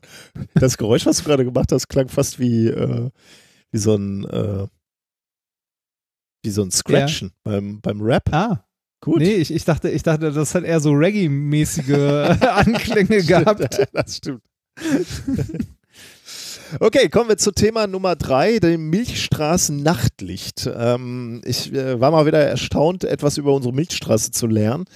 Ähm, denn wir, also so, so die allgemeine Sicht auf unsere Milchstraße ist ja die, ähm, wenn wir, wenn wir an die Milchstraße denken, dann ist es diese, dieses typische Spiralgalaxie, ne? so eine flache Scheibe, sagen wir mal jetzt mal, oder eine mehr oder weniger flache Scheibe mit diesen Spiralarmen, äh, die wie so ein Strudel aussehen oder ja, wie so eine Spirale aussehen. Ähm, eventuell weiß man noch in der Mitte, da haben wir natürlich schon mal drüber gesprochen, in der Mitte gibt es ein schwarzes Loch, das hält das ganze Ding zusammen äh, und das ist es. Ne? Aber ähm, tatsächlich hat unsere Milchstraße, unsere Galaxie auch noch weitere Dimensionen, kann man tatsächlich im wahrsten Sinne des Wortes sagen. Wenn man sie sich nämlich im anderen Lichte betrachtet, nämlich beispielsweise im Röntgenlicht. Also äh, dann wird es spannend, Ah. wenn du im Röntgenlicht guckst, aber nebenbei auch in, in andere Wellenlängen, also Gammastrahlen oder Radiowellenbereich wohl auch, Mikrowellen. Ähm, aber äh, bleiben wir mal beim Röntgenlicht. Ähm, dann siehst du äh, weitere Strukturen und zwar mächtige Strukturen. Also nicht irgendwie äh, eine feine Zeichnung oder so, sondern tatsächlich etwas, was ähm, von, von diesem Erscheinungsbild, was wir so allgemein vor Augen haben, völlig abweicht. Ähm, und das geht zurück auf eine Beobachtung, die man 2010 schon gemacht hat. Ähm, da hat man nämlich mit einem Gammastrahlenteleskop der NASA sich mal ähm, das Zentrum der Milchstraße angeschaut und hat dann festgestellt, dass äh, vom Milchstraßenzentrum zwei gigantische Blasen ausgehen. Also ja, Blasen ist jetzt so eine Sache, äh, ob, ob die äh, Bezeichnung günstig gewählt ist, weil wir sind im Vakuum des Weltraums, also äh, und diese Blasen sind gefüllt mit etwas, also ja, vielleicht, ja, vielleicht doch, kann man, kann man vielleicht doch so sagen. Also zwei gigantische Blasen, die jeweils 25.000 Lichtjahre nach oben und unten aus unserer Galaxienebene herausragen. Also diese Blasen stehen im Zentrum unserer Galaxie und zeigen dann sozusagen nach oben und nach unten, wenn er ansonsten ähm, die Ebene der Galaxie, der Milchstraße dir so vorstellst. Was heißt jetzt 25.000 Lichtjahre? Ist das viel? Ist das wenig? Ähm, der Durchmesser unserer gesamten Milchstraße, unserer gesamten Galaxie sind etwa 105.000 Lichtjahre. Also da sind 25.000 Lichtjahre gar nicht so wenig. Ne? Also ein Viertel ragt so eine Blase nach oben, Viert- Vierteldurchmesser und ein Vierteldurchmesser ragt das Ding auch nach unten. Die Erde ist zum Beispiel, um, um da nochmal einen Vergleich zu bringen, auch 25.000 Lichtjahre vom Zentrum unserer äh, Galaxie entfernt. Also genauso weit, wie wir vom Zentrum weg sind, so groß sind jetzt auch diese äh, sogenannten Fermi-Blasen, die man ähm, da beobachtet hat. Ähm, ich habe in die Shownotes auch mal eine künstlerische Darstellung von diesen Fermi-Blasen gekübelt aus der Wikipedia. Wer sich das nochmal angucken möchte, äh, kann da auch ein Bild finden, ähm, ähm, wie das aussehen könnte, wenn man es wenn künstlerisch darstellt.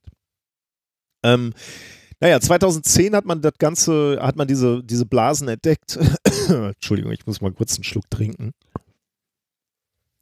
Ja. Hat man diese. Ich, ich, ich finde ich find diese, ich find diese, äh, äh, diese äh, Blasen generell irgendwie witzig. Wie kommt man da drauf, in diese Richtung zu gucken? Oder sind die durch Zufall irgendwie? Also, ähm, ich denke, Weiß ich ehrlich gesagt nicht, aber ich denke, ähm, die, die haben eben dieses Gammastrahlenteleskop sich angeschafft bei der NASA und haben dann mal so, wollten wahrscheinlich äh, eigentlich erstmal so den gesamten Himmel abscannen, aber dann stellst du halt fest, aha, da so um, um die, um das, was wir als Milchstraßenzentrum bezeichnen würden, ähm, da siehst du halt diese riesigen Blasen, ne, aus, aus denen du Gammastrahlen detektierst. Und dann äh, bist du natürlich erstmal erstaunt und machst dir Gedanken, warum, ne? Wo kommen, wo kommen die Dinger her? Warum, äh, woraus bestehen die überhaupt? Warum, warum sind da, ähm, warum detektieren wir da Gammastrahlen? Und äh, genauso groß war natürlich die Überraschung 2010 und deswegen gab es dann natürlich Folgestudien, die sich genau mit dieser Frage beschäftigt haben. Und das, ähm, da gibt es einen Haufen Folge, Folgestudien, die haben dann im Wesentlichen erstmal herausgefunden, ähm, dass diese Fermi-Blasen aus heißen und kalten Gasen bestehen die mit so einer enormen Geschwindigkeit sich nach aus oder weg von uns bewegen, also aus diesem Zentrum unserer Milchstraße äh, raus bewegen, ähm, dass sie energiereiche Gamma- und Röntgenstrahlung abgeben. Wie gesagt, auch andere Strahlung, Mikrowelle und so. Aber jedenfalls äh, geben sie diese Strahlung ab, weil sie sich so schnell äh, bewegen. Wie schnell bewegen sie sich? Mit drei Millionen Kilometern pro Stunde. Also äh, ist schon ein bisschen Tempo dahinter, würde ich sagen. Ähm, Jetzt kann man sich natürlich die Frage stellen, okay, also äh, jetzt wissen wir schon mal, woraus die bestehen und warum wir Gammastrahlung beobachten. Aber die Frage, könnte, die man sich dann natürlich stellt, ist, was ist denn der Ursprung? Ne? Wo kommen denn diese, ja. also da scheint ja ein Riesenausbruch zu sein, äh, wenn, wenn da heiße Gase rausblasen, äh, wo kommt das Ganze her? Und ist das eine völlige Ausnahme oder hat man das, kann man das auch noch irgendwo anders beobachten? Ähm, stellt sich raus, ja, kann man noch woanders beobachten. Also es gibt äh, wohl noch weitere Galaxien in der Nähe, die ähnliche blasenartige Strukturen aufweisen. Äh, Centaurus A, M82, äh, möglicherweise M31, die ähnliche Strukturen ähm, aufweisen. Das heißt, das scheint jetzt nicht eine absolute kosmische Ausnahme zu sein, sondern das wird äh, häufiger beobachtet. Ähm, zumindest seit wir uns danach umsehen. Ähm, der, der, der, die erste Annahme liegt natürlich jetzt erstmal äh, absolut nah äh, Sagittarius A, also der, das schwarze Loch in der Mitte unserer Milchstraße, muss mal irgendwann einen Ausbruch erlebt haben. Und dann kannst du natürlich bei der Geschwindigkeit, äh, die das Gas hat, kannst du natürlich ausrechnen und der Größe der Blasen kannst du natürlich ausrechnen, wann das ungefähr stattgefunden haben muss, dann kommst du auf eine Größenordnung von einigen Millionen Jahren. Also vor einigen Millionen Jahren muss da irgendwie mal ein, ein, großer Ausbruch stattgefunden haben, der vermutlich von diesem schwarzen Loch ausgegangen sein muss. Ähm, aber das war es jetzt erstmal.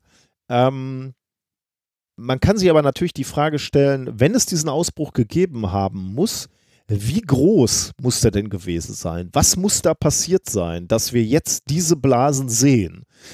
Ähm, und das äh, ist ganz spannend, äh, wie sie das rausgefunden haben, wie sie da Messwerte bekommen haben. Das finde ich ja, da rede ich ja jedes Mal von, das finde ich ja immer so spannend, dass wir den Himmel nicht irgendwie so als als Leinwand betrachten und sagen, okay, so sieht jetzt unser Himmel aus, sondern dass wir echt noch erklären können, was vor vielen, vielen Millionen Jahren mal passiert ist. Ne? Dass wir also Rückschlüsse ziehen, wenn unser Himmel so aussieht oder wenn wir diese Phänomene hier sehen, dann muss das und das mal passiert sein. Und zwar auch auf diesen Zeitskalen, ne? viele, viele Millionen Jahren. Was ist vor vielen, vielen Millionen Jahren mal im Zentrum unserer Milchstraße passiert, ist einfach schon mal eine, eine intellektuell abgefahrene Frage, die man sich stellen kann. Und dass wir da tatsächlich auch Antworten drauf kriegen. Und eine kleine, äh, kleine Antwort kriegt man jetzt hier auch wieder. Ähm, nämlich genau auf diese Frage, wie groß muss denn dieser Ausbruch gewesen sein, ähm, um dieses Phänomen zu äh, erklären? Und äh, da äh, hat eine Beobachtung eines anderen ähm, Himmel, einer anderen Himmelserscheinung geholfen, nämlich ähm, die Magellanischen Wolken. Ähm, und davon handelt dieses Paper. Äh, das Paper heißt äh, Kinematics of the Magellanic Stream and Implications for its Ionization. Veröffentlicht äh, in Archives am 12.05.2020. Es geht also um diese Magellanischen Wolken oder den Magellanischen Strom. Da muss man erstmal sich fragen, was ist das denn? Ähm, die Magellanischen Wolken sind erstmal ähm, auch Galaxien, zwei Galaxien. Ich glaube, es gibt eine große und eine kleine Magellanische Wolke. Und die sind in unserer kosmischen ähm, Nachbarschaft. Die gehören zur lokalen Gruppe ähm, unserer Milchstraße. Also es gibt diese lokale Gruppe, wo, wo sich so ein paar, äh, ja, sagen wir mal, äh, ähm, Galaxien zusammengetan haben. Oder die sitzen zumindest äh, an, örtlich an einem, an einem ähnlichen Ort im, im Universum. Ähm, also unsere Milchstraße, aber auch diese Magellanischen Wolken, die große und die kleine. Ähm, und die Magellanischen Wolken, die große und die kleine, die sind durch die sogenannte Magellanische Brücke miteinander verbunden. Und ebenso unsere Milchstraße ist über die Magellanische Brücke mit den beiden Magellanischen Wolken verbunden. Was ist jetzt diese Magellanische Brücke oder der Magellanische Strom? Das ist ein dünnes Wasserstoffband, ähm, was sich eben über diese drei mm, Sonnensys äh, Sonnensysteme, sag ich schon, über diese drei Galaxien erstreckt quasi, uns verbindet in gewisser Weise. Nicht sehr direkt, also da gibt es auch äh, Bilder, die kann man sich mal angucken. Also das ist so, tatsächlich so ein Band, was so großzügig, sagen wir mal so, an unserer Milchstraße vorbei schwingt, sage ich jetzt mal so. Ähm, ich glaube, am äh, unterhalb der Milchstraße führt das so vorbei. In, in einiger Distanz. Ähm, und jetzt haben sich äh, Wissenschaftlerinnen und Wissenschaftler gefragt, ähm, wenn es da diesen Ausbruch gegeben hat in, ja. im Zentrum unserer, unserer Galaxie, ähm, dann scheint da, scheinen da ja einige Teilchen, ähm, Gase, ähm, aber alles Mögliche wahrscheinlich gelöst zu haben von, von, von, dem, von dem schwarzen Loch im, im Zentrum unserer Galaxie. Und möglicherweise hat dieser Strom an Energie in, in irgendeiner Form auch dieses Magellanische Band, diesen Magellanischen Strom getroffen und etwas mit diesem Wasserstoffgas gemacht. Und genau das wollten sich die Astronomen anschauen.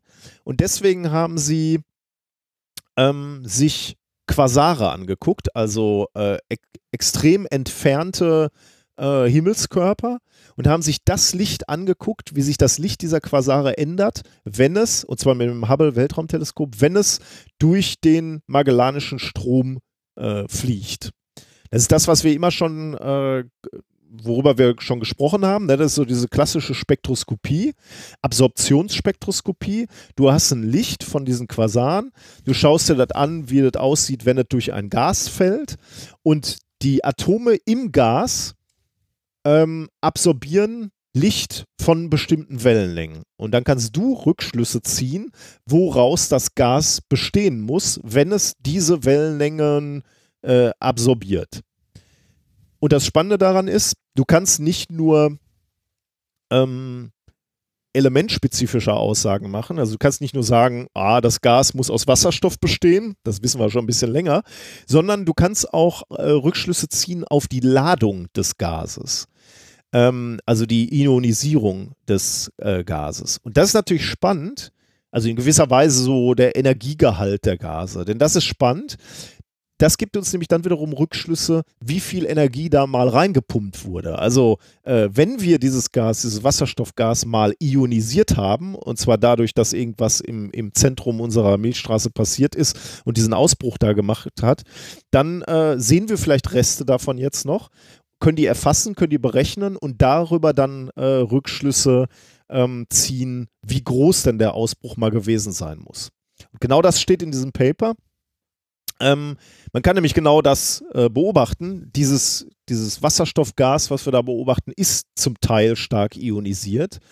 Ähm, und zwar so ionisiert, das wird da noch äh, dargelegt, dass es eben nicht von normalen Sternen oder anderen normalen kosmischen Ste äh, Quellen ionisiert worden sein kann, sondern äh, das muss durch äh, extrem harte Strahlung, Strahlung photoionisiert worden sein.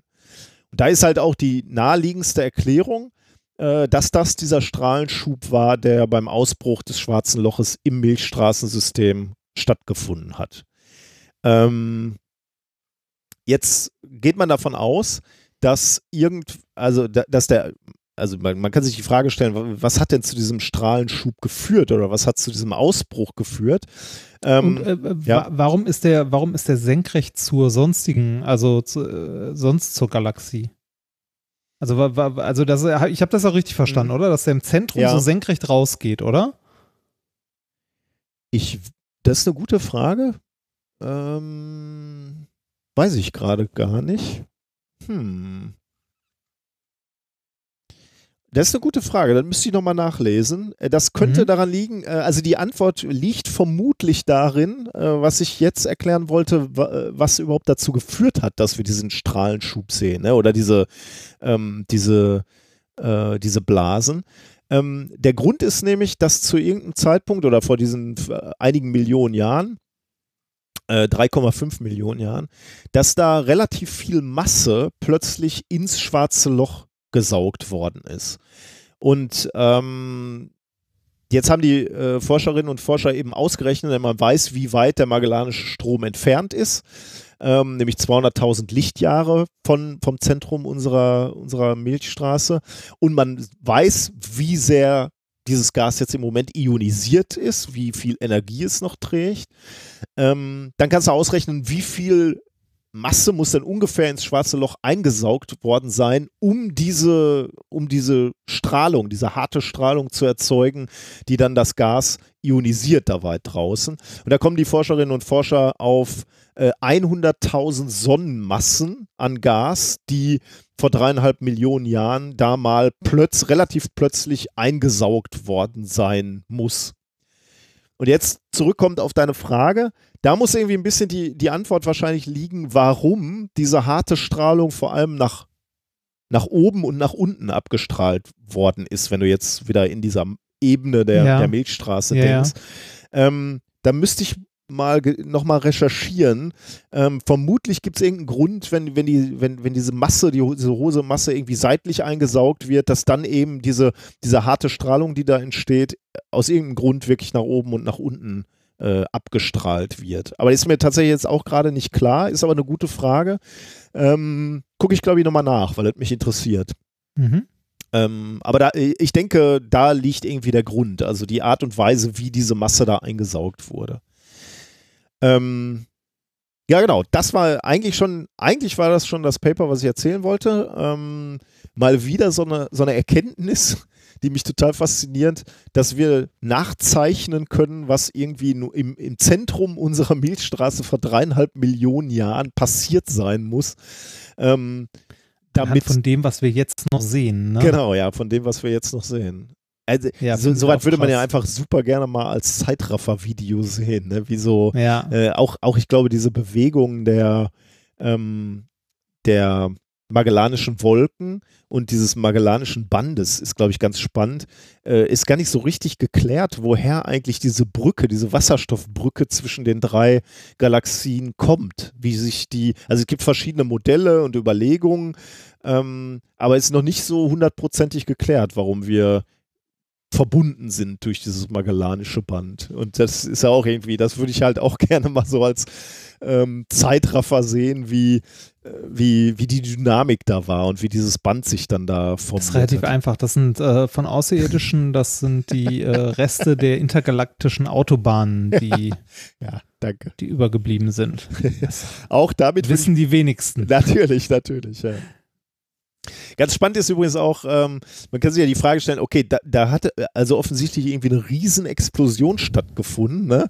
Ähm, und war das dann so hell? Also ist, ist dann unsere Milchstraße auch im sichtbaren Licht aufgeleuchtet quasi? Ähm, nicht, nicht nur eben diese harte Strahlung abgegeben, sondern auch im sichtbaren Licht. Und ja, davon gehen die Forscher aus. Ähm, die gehen davon aus, dass äh, der Nachthimmel quasi relativ stark erleuchtet war zu dem Zeitpunkt. Also jetzt nicht taghell, aber trotzdem äh, einen deutlichen Unterschied zum, zum jetzigen ähm, zu, zum jetzigen Nachthimmel aufweist. Also der, da hast du dieses Zentrum der Galaxie halt wirklich hell leuchten sehen. Und sie äh, gehen davon aus, dass unsere Vorfahren, unsere frühen Vorfahren zugegebenerweise, dreieinhalb Millionen Jahre ist ja schon, schon eine Ecke. Also da Hm. war so, ich weiß gar nicht, das müsste, glaube, für Erectus ist das auch noch zu, Erectus ist noch zu kurz her. Also wirklich so die allerersten Menschen, die äh, Humanoiden, die hier so rumgerannt sind, die hätten sehen können, dass das nachts äh, der, der, äh, die, die, der Mittelpunkt der Milchstraße aufleuchtet. Und äh, war auch kein Effekt, der kurz war, also konnten sie nicht durch Blinzeln verpassen. Äh, die Forscher gehen nicht davon aus, dass äh, dieses Himmelsschauspiel so äh, eine Million Jahre angehalten hat. Also der Zentrum der Milchstraße hat relativ lange hell geleuchtet. Hm. Ähm, ja, wir sind ja relativ lang, weit weg ne, vom Zentrum. Da muss man sich dann auch immer vor Augen führen. Ne? Wie, wie muss das dann, gibt es da wohl, also wäre ja spannend, wenn das irgendwie Zivilisationen etwas näher am Zentrum der, äh, äh, des schwarzen Loches gibt. Äh, und wenn dann da so, ein- so ein Ereignis ist, dass er dann wirklich taghell über Nacht ist. Aber dann lebst du da wahrscheinlich auch nicht mehr, je nachdem, wie nah du dran bist. Naja. Genau, das war äh, mein zweites Thema, unser, unser drittes Thema. Okay. Dann ähm, mache ich mal weiter mit dem, mit dem letzten. Die Kuhhaut. Die Kuhhaut. Das geht auf keine Kuhhaut. Ähm, das ist ja ein, ähm, ein Sprichwort. Ne? Ja. Weißt du, oder eine Nee, Redewendung? Überhaupt nicht. Bin ich gespannt. Wo kommt's her? Aber du kennst es, ne? Ja, ja, natürlich, klar. Wa- wa- wa- ich würde sagen, so was was irgendwie mit, mit Leder oder so. Also, äh, nee, es Ja. geht auf keine Hu Kuhhaut, ist, wenn einer lügen würde oder so. Ne? Also, er, er- einer erzählt irgendwelche Geschichten und du sagst so, das geht ja auf keine Kuhhaut, was er erzählt. So würde ich. Ja, ja, genau, genau. Die Redewendung kommt aus dem Mittelalter. Okay. Und zwar, äh, als man davon, also nein, man ist nicht davon ausgegangen, sondern ne, die Leute haben halt geglaubt, dass der Teufel Listen führt mit allen Sünden, also für jeden Menschen eine Liste hat mit seinen Sünden und die aufschreibt. Und weil Papier in der Hölle mit dem ganzen Feuer nicht äh, durchhält, schreibt Nee, er auf Pa- Kuhhaut, Leder. Äh, nee, nicht, nicht, nicht, auf, nicht auf Kuhhaut, auf Leder, sondern auf Pergament. Aha. Aber das wird doch, Und der Hm? Pergament wird doch nicht aus Kuhhaut gemacht, oder? doch, Pergament ist sehr dünn, ge, dünn gegerbter Haut. Ah. Achso, ich verwechsel das, glaube ich, gerade mit Papyrus. Mit Papyrus. Ja, stimmt. Genau. Okay. Ja, ging mir genauso, ging Ja, mir genauso. stimmt, ja. Aber äh, p- habe ich auch zuerst. Äh, Papyrus ist das, was, ne, aus Pflanzenfasern und so. Pergament ist tatsächlich aus dünner, also sehr dünn gegerbter Haut. Ah, okay. Und daher der, äh, der Spruch, das geht auf keine Kuhhaut. Ja, krass, okay, ja, wieder was gelernt.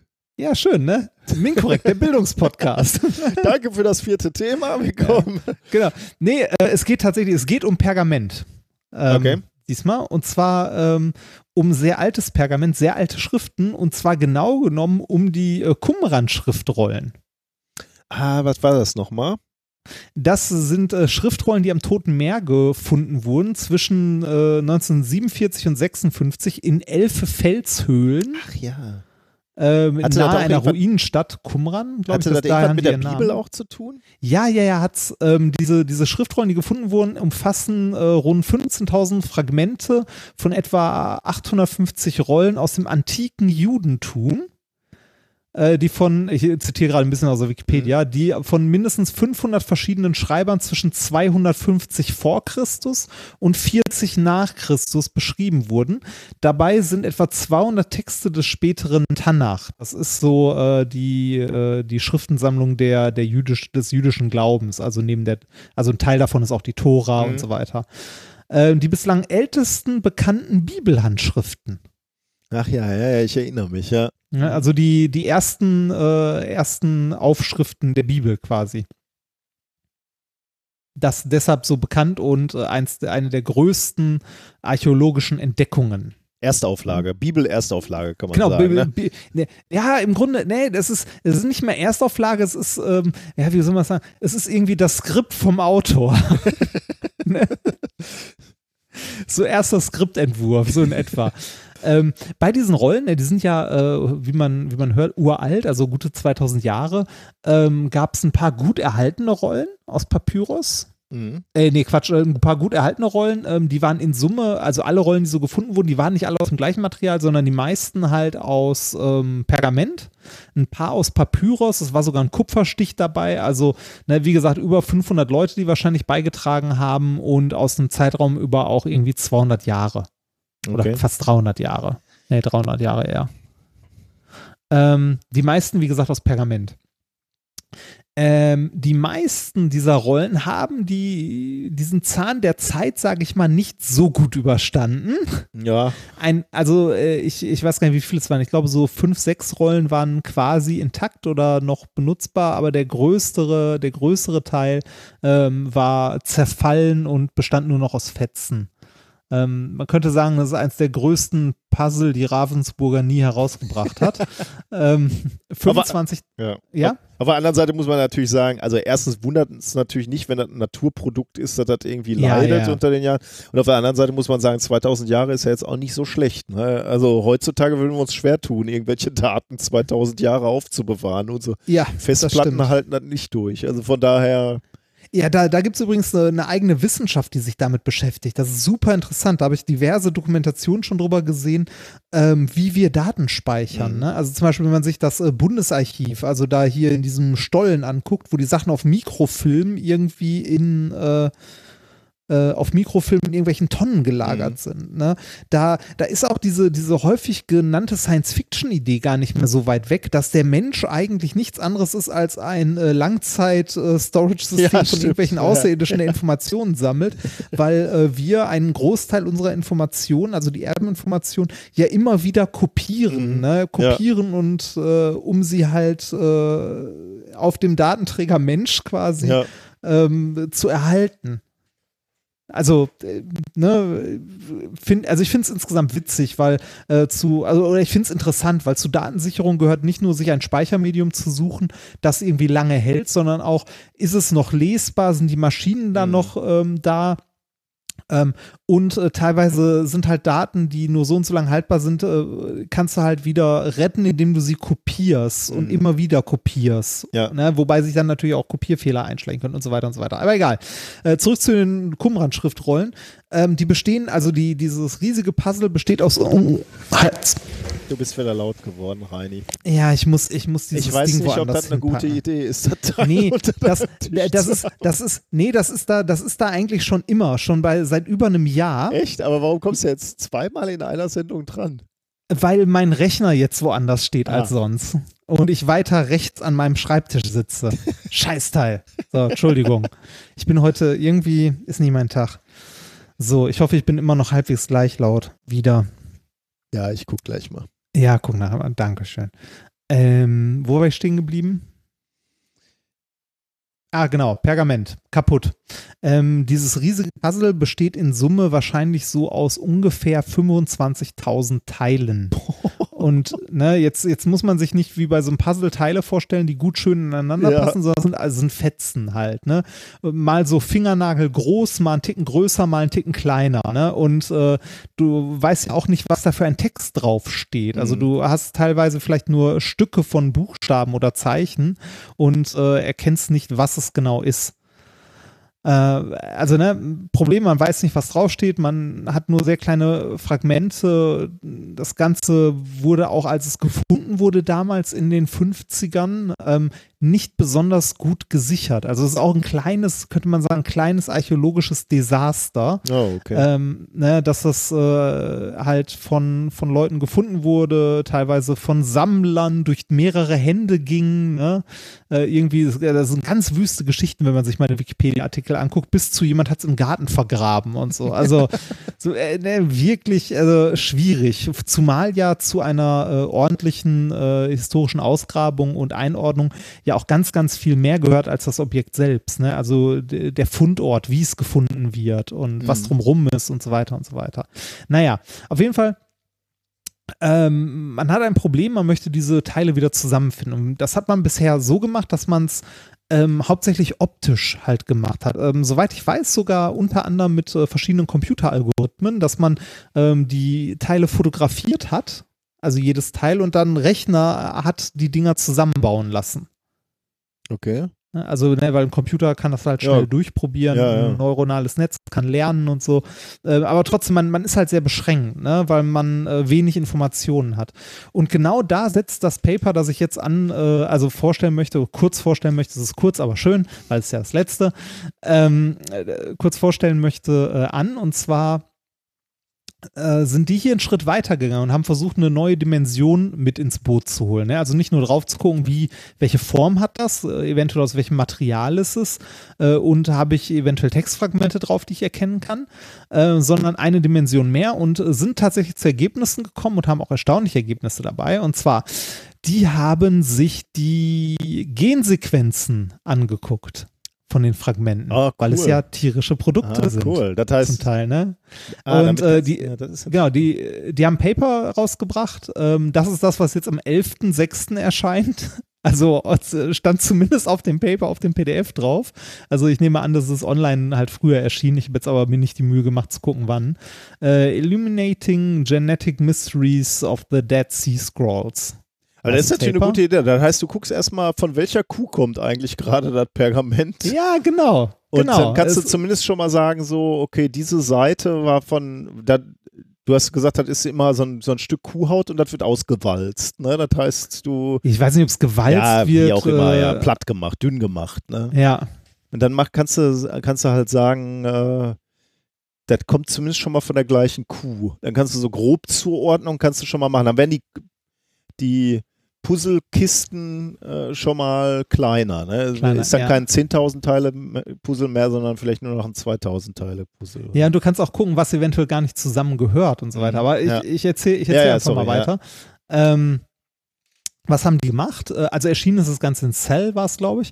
Ähm, was haben die gemacht? Die haben sich Fragmente der Rollen genommen, also winzig kleine Stückchen und haben da äh, Material entnommen und die Gensequenzen, also ne, ist natürlich auch schwierig aus so altem Material, aber es geht wohl teilweise, diese fossilen äh, Gensequenzen der Tiere, also die, diese fossile DNA aus dem Pergament rauszuholen und zu mhm. entschlüsseln. Ähm, und äh, das erste Ergebnis, das sie hatten, war, die meisten äh, dieser Rollen sind aus Schafshaut gemacht. Hm.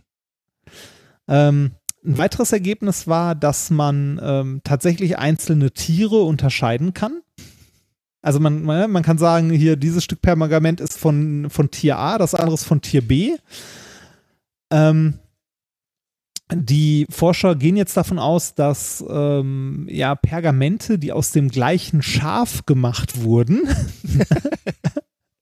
äh, auch irgendwie zusammengehören, also in eine mhm. Zeit und zu einem Kapitel. Also ne, nicht zwingend die gleiche Seite, aber zumindest aus einer aus einer Zeit, aus einem Abschnitt. Ähm, dass äh, dann äh, weiter genetisch ähnliche Schafe, ne, gleiche Herde, Region kommen? Oder? Ja, genau, gleiche Region oder sogar gleiche Herde. Ne? Mhm. Also ja. Äh, eventuell verwandt, ja, also verwandte Schafe, ähm, dass die ähm, zu, also in, ein, in die gleiche Zeit gehören, mhm. in diesem, und eventuell dann auch zu, zu gleichen Seiten. Ähm, ne? Also man, man kann quasi die Schafe, also man kann die, man kann die Schnipsel nach Schaf, nach Zeitalter einordnen. Ja. Und äh, abgesehen davon kann man, äh, wie ich gerade schon gesagt habe, auch sehen, was definitiv nicht zusammengehört. Ne? Wenn zum Beispiel das andere Tiere sind komplett, wenn Ja, irgendwie ja. das eine ein Pergament von einem Schaf ist, das andere von einem Rind, also man kann Pergament aus mehreren Tierhörnern machen, dann gehört das höchstwahrscheinlich nicht zusammen. Und genau das ist auch passiert. Ähm, es gab zwei Teile, von denen man bis jetzt ausgegangen ist, dass sie zusammengehörten, weil die vom Text her zusammenpassten. Es war nämlich beides mal das Buch Jeremia. Ähm, aber es handelt sich hier wohl um offensichtlich zwei Versionen dieses Buches, denn das eine ist eine Haut von einem Schaf, das andere ist eine Haut von einem Rind. Und das kann definitiv nicht das gleiche Pergament sein. Sehr cool, ja. Also äh, die Forscher sagen auch, es ist generell davon auszugehen, dass ähm, die Rinderpergamente nicht aus der Gegend stammen, wo die Pergamente gefunden wurden, weil in der Region äh, das Aufziehen von Rindern äh, jetzt nicht unmöglich ist, aber sehr, sehr aufwendig und eine Menge gegenspricht, ähm, ne, sondern eher, dass das äh, Pergamente aus einer anderen Region sind, die dann schon in nicht mehr Kuhform, sondern in Pergamentform schon in diese Richtung äh, unterwegs waren und dort halt dann äh, gelagert wurden oder sich dort getroffen haben. Also äh, es ist ein großartiges Paper, das kann man sich auch mal angucken. Ähm, da sind so, so schöne Grafiken drin, ähm, so genetische Karten von Schriftrollen und zugehörigen Tieren. Geil. Ja, ist ja immer faszinierend, ne, wenn man sieht, wie so neue Techniken, also in dem Fall jetzt die Fähigkeit, äh, genetisch zu identifizieren, wo dieses, die, dieses Pergament herkommt, äh, oder überhaupt den, den Gencode zu entschlüsseln, auf wie viel Gebiete das rückgekoppelt hat und wie, wie viel Gebiete das weitergebracht hat. Ne, das fängt ja dann Ja. so schon mal an bei äh, Leuten, die völlig zu Unrecht im Knast gesessen haben, einfach für 50 Jahre oder 30 Jahre. Und jetzt kannst du halt nachprüfen, der war das nicht, ne? weil du Ja. Genmaterial analysieren kannst. Äh, zu sowas, wo, wo ich jetzt halt nie dran gedacht hätte, ne? dass das irgendwie die Archäologie äh, weiterbringen kann oder diese Toolbox der Archäologen weiter erweitern kann. Das ist ja immer faszinierend. Ne? Das ist also, krass, ne? also jemand, der damals äh, dieses Dekodieren des, des Gencodes äh, entwickelt hat, der hat ja nie darüber nachgedacht zu dem Zeitpunkt, wie sehr Dass man die, die Welt Qumran-Schriftrollen damit. ja, genau, wie äh, sehr ne? die Welt revolutionieren Ja. wird. Ne? Der, der hatte wahrscheinlich, der oder die hatte einen biologischen Blick da drauf und sich natürlich gefreut zu, zu begreifen, ähm, wie er da gerade so diesen Code äh, entschlüsselt äh, und, und ausliest. Aber diese, was das für ein mächtiges Werkzeug wird, da, das kannst du ja eigentlich kaum äh, in dem Moment sehen. Ja, so wie, so wie, ja, wobei da war es noch näher beieinander, aber die Kernspaltung, ne? Äh, also ja, doch, da, die, die haben schon, man konnte schon absehen, was daraus wird, spätestens mit Einstein dann, ne, der war sich ja durchaus bewusst, was, äh, ne, dass das auch zu einer Waffe werden kann.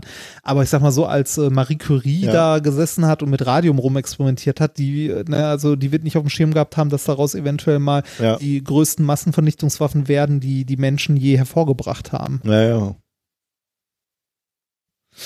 Ah. Tja, krass.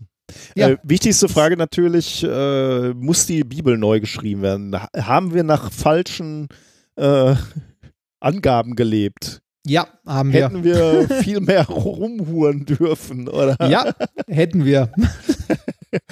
Okay, gut zu wissen. Ja, schön. Dann war das äh, Thema 4 schon, ne? Ja. Dann ähm, können wir die Frage stellen, ob wir heute etwas gelernt haben. Äh, das haben wir, das haben wir. Wir haben ähm, zu Beginn gelernt, dass äh, wenn wir Corona kriegen, dann ist es die Nase gekommen. Oh, du hakst etwas, aber ich Oh, ich hoffe- hake. Ja, aber es geht, jetzt geht's wieder. Okay, ähm, wir haben gelernt, wenn wir, äh, ne, wenn wir rausgehen, dann müssen wir die Maske auch über die Nase ziehen, denn die Nase ist quasi die Corona-Autobahn zur Lunge. Sehr gut. Du hast uns erklärt, wie man Strom aus Schatten machen kann oder zumindest aus Helligkeitsunterschieden. Dann haben wir gelernt, dass alle unsere Galaxien mit einer intergalaktischen, antiken Weltraumautobahn verbunden sind, die wir im Infrarotspektrum, nee, im, nee, war das Infrarot? Nein, das war äh, Gamma, Gammastrahlen, alles, oder? Alles, Gamma, In alles, Mikro. in, in Gammastrahlen noch sehen können, senkrecht aus unserer Galaxie heraus, immer nach oben. Aber antik ist gut, ne? Auf den zeitlichen Maßstäben. Und du hast äh, uns erklärt, wie wir genetisch erkennen können, wie die Bibel zusammengesetzt ist. Das ähm, auch sehr faszinierend. Wir haben noch einen kurzen Schwurbel und der setzt so ein bisschen da an, wo wir bei unserem Livestream aufgehört haben. Wir hatten dieses legendäre, was uns ja von euch hundertfach zugeworfen wurde, diesen ähm, diesen legendären 5G USB-Stick, genau, der Ja. ein, ein Schutzschild um dich wirft, wenn das in deinem Computer steckt und dir kann äh, nichts mehr passieren. Du bist geschützt vor 5G und allen möglichen anderen Gefahren. Selbst uneingestöpselt äh, schützt er dich. Äh, dann ist der Radius aber etwas kleiner, dann glaube ich nur 8 Meter und eingestöpselt schützt er dein ganzes Haus 40 Meter oder so. Also ganz wunderbar. Kostet nur 300 Pfund oder Euro, ich weiß gar nicht mehr. Dummerweise gab es Leute, die haben sich das Ding mal angeguckt, mal aufgeschraubt und festgestellt, es ist nur ein USB-Stick, sonst ist da nichts zu sehen außer einem kleinen Aufkleber. Das ist auf der feinstofflichen Ebene, wie bei der Natürlich. Homöopathie. Und es ist auch noch ein absolut beschissener USB-Stick, der nur 128 Megabyte Speicherplatz euch. Ja. ja, Megabyte, Kinder, das gab's mal. Das ist, äh, das ist wie bei der Homöopathie. Das ist auch Zucker, der aber zum Süßen auch nicht so geil ist, weil der sich nicht so gut auflöst. und dafür relativ teuer ist, da muss Ja. man ja auch noch sagen. Ähm, also, da greifen wir an. Das Ding war, war scheiße. Ähm, aber unser äh, Hörer Peter hat sich äh, eine sehr wichtige Frage gestellt, muss ich sagen. Er hat uns geschrieben, als das enttäuschenderweise als Scam abgetan wurde, also dieser 5G USB-Stick, klingelte mein Schwurbel-Sense. Gab es nicht einen seriösen Schwurbler, Minkorrekt zertifiziert, der uns vor Strahlung schützt? Ich habe mich an das Harmonei von Ambition Live, Folge 143, vor fast genau einem Jahr erinnert. Und siehe da, auch dort geht man mit der Zeit.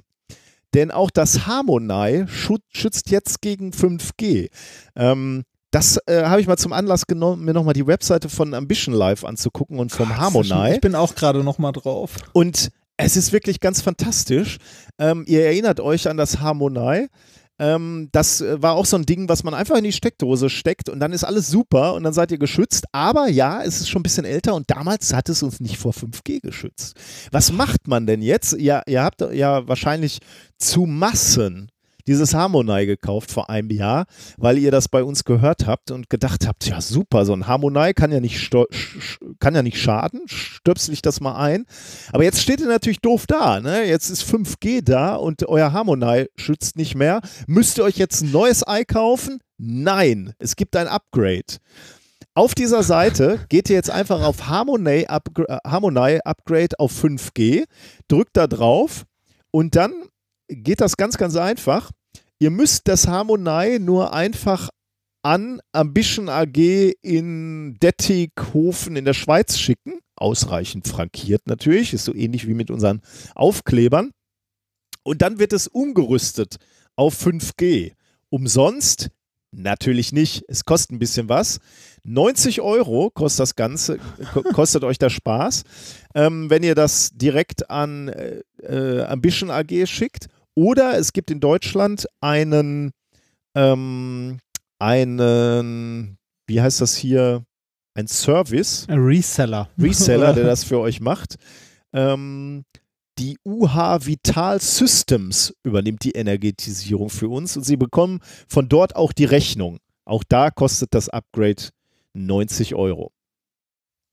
Das ist doch toll, oder? Das, und ich ja, stelle mir, doch quasi geschenkt. ich war drauf und dran, mich zu fragen, ähm, oder, oder nicht, nicht nur mich zu fragen, sondern ich, ich habe mich gefragt, ob äh, ich die mal fragen soll, was die denn machen. Also äh, einfach so unter dem Deckmantel, also ich frage, ich, äh, das Harmonei funktioniert bei mir so super und ich habe Angst, dass die jetzt damit irgendwas machen, da was ausbauen oder, oder ändern, dass es dann nachher auf dieser anderen Ebene, also alles unterhalb von 5G, nicht mehr so gut wirkt. Und dann hätte ich einfach gerne mal die, die Antwort ähm, gewusst. Weil uns allen ist ja klar, was die machen. Die Pakete kommen an, die frankieren die neu und schicken die zurück. Die machen gar nichts damit und kassieren 90 Das- fucking Euro dafür. Das ist die Frage, ob sie sie überhaupt zurückfrankieren oder einfach die Annahme verweigern, dass sie von alleine wieder zurückgehen.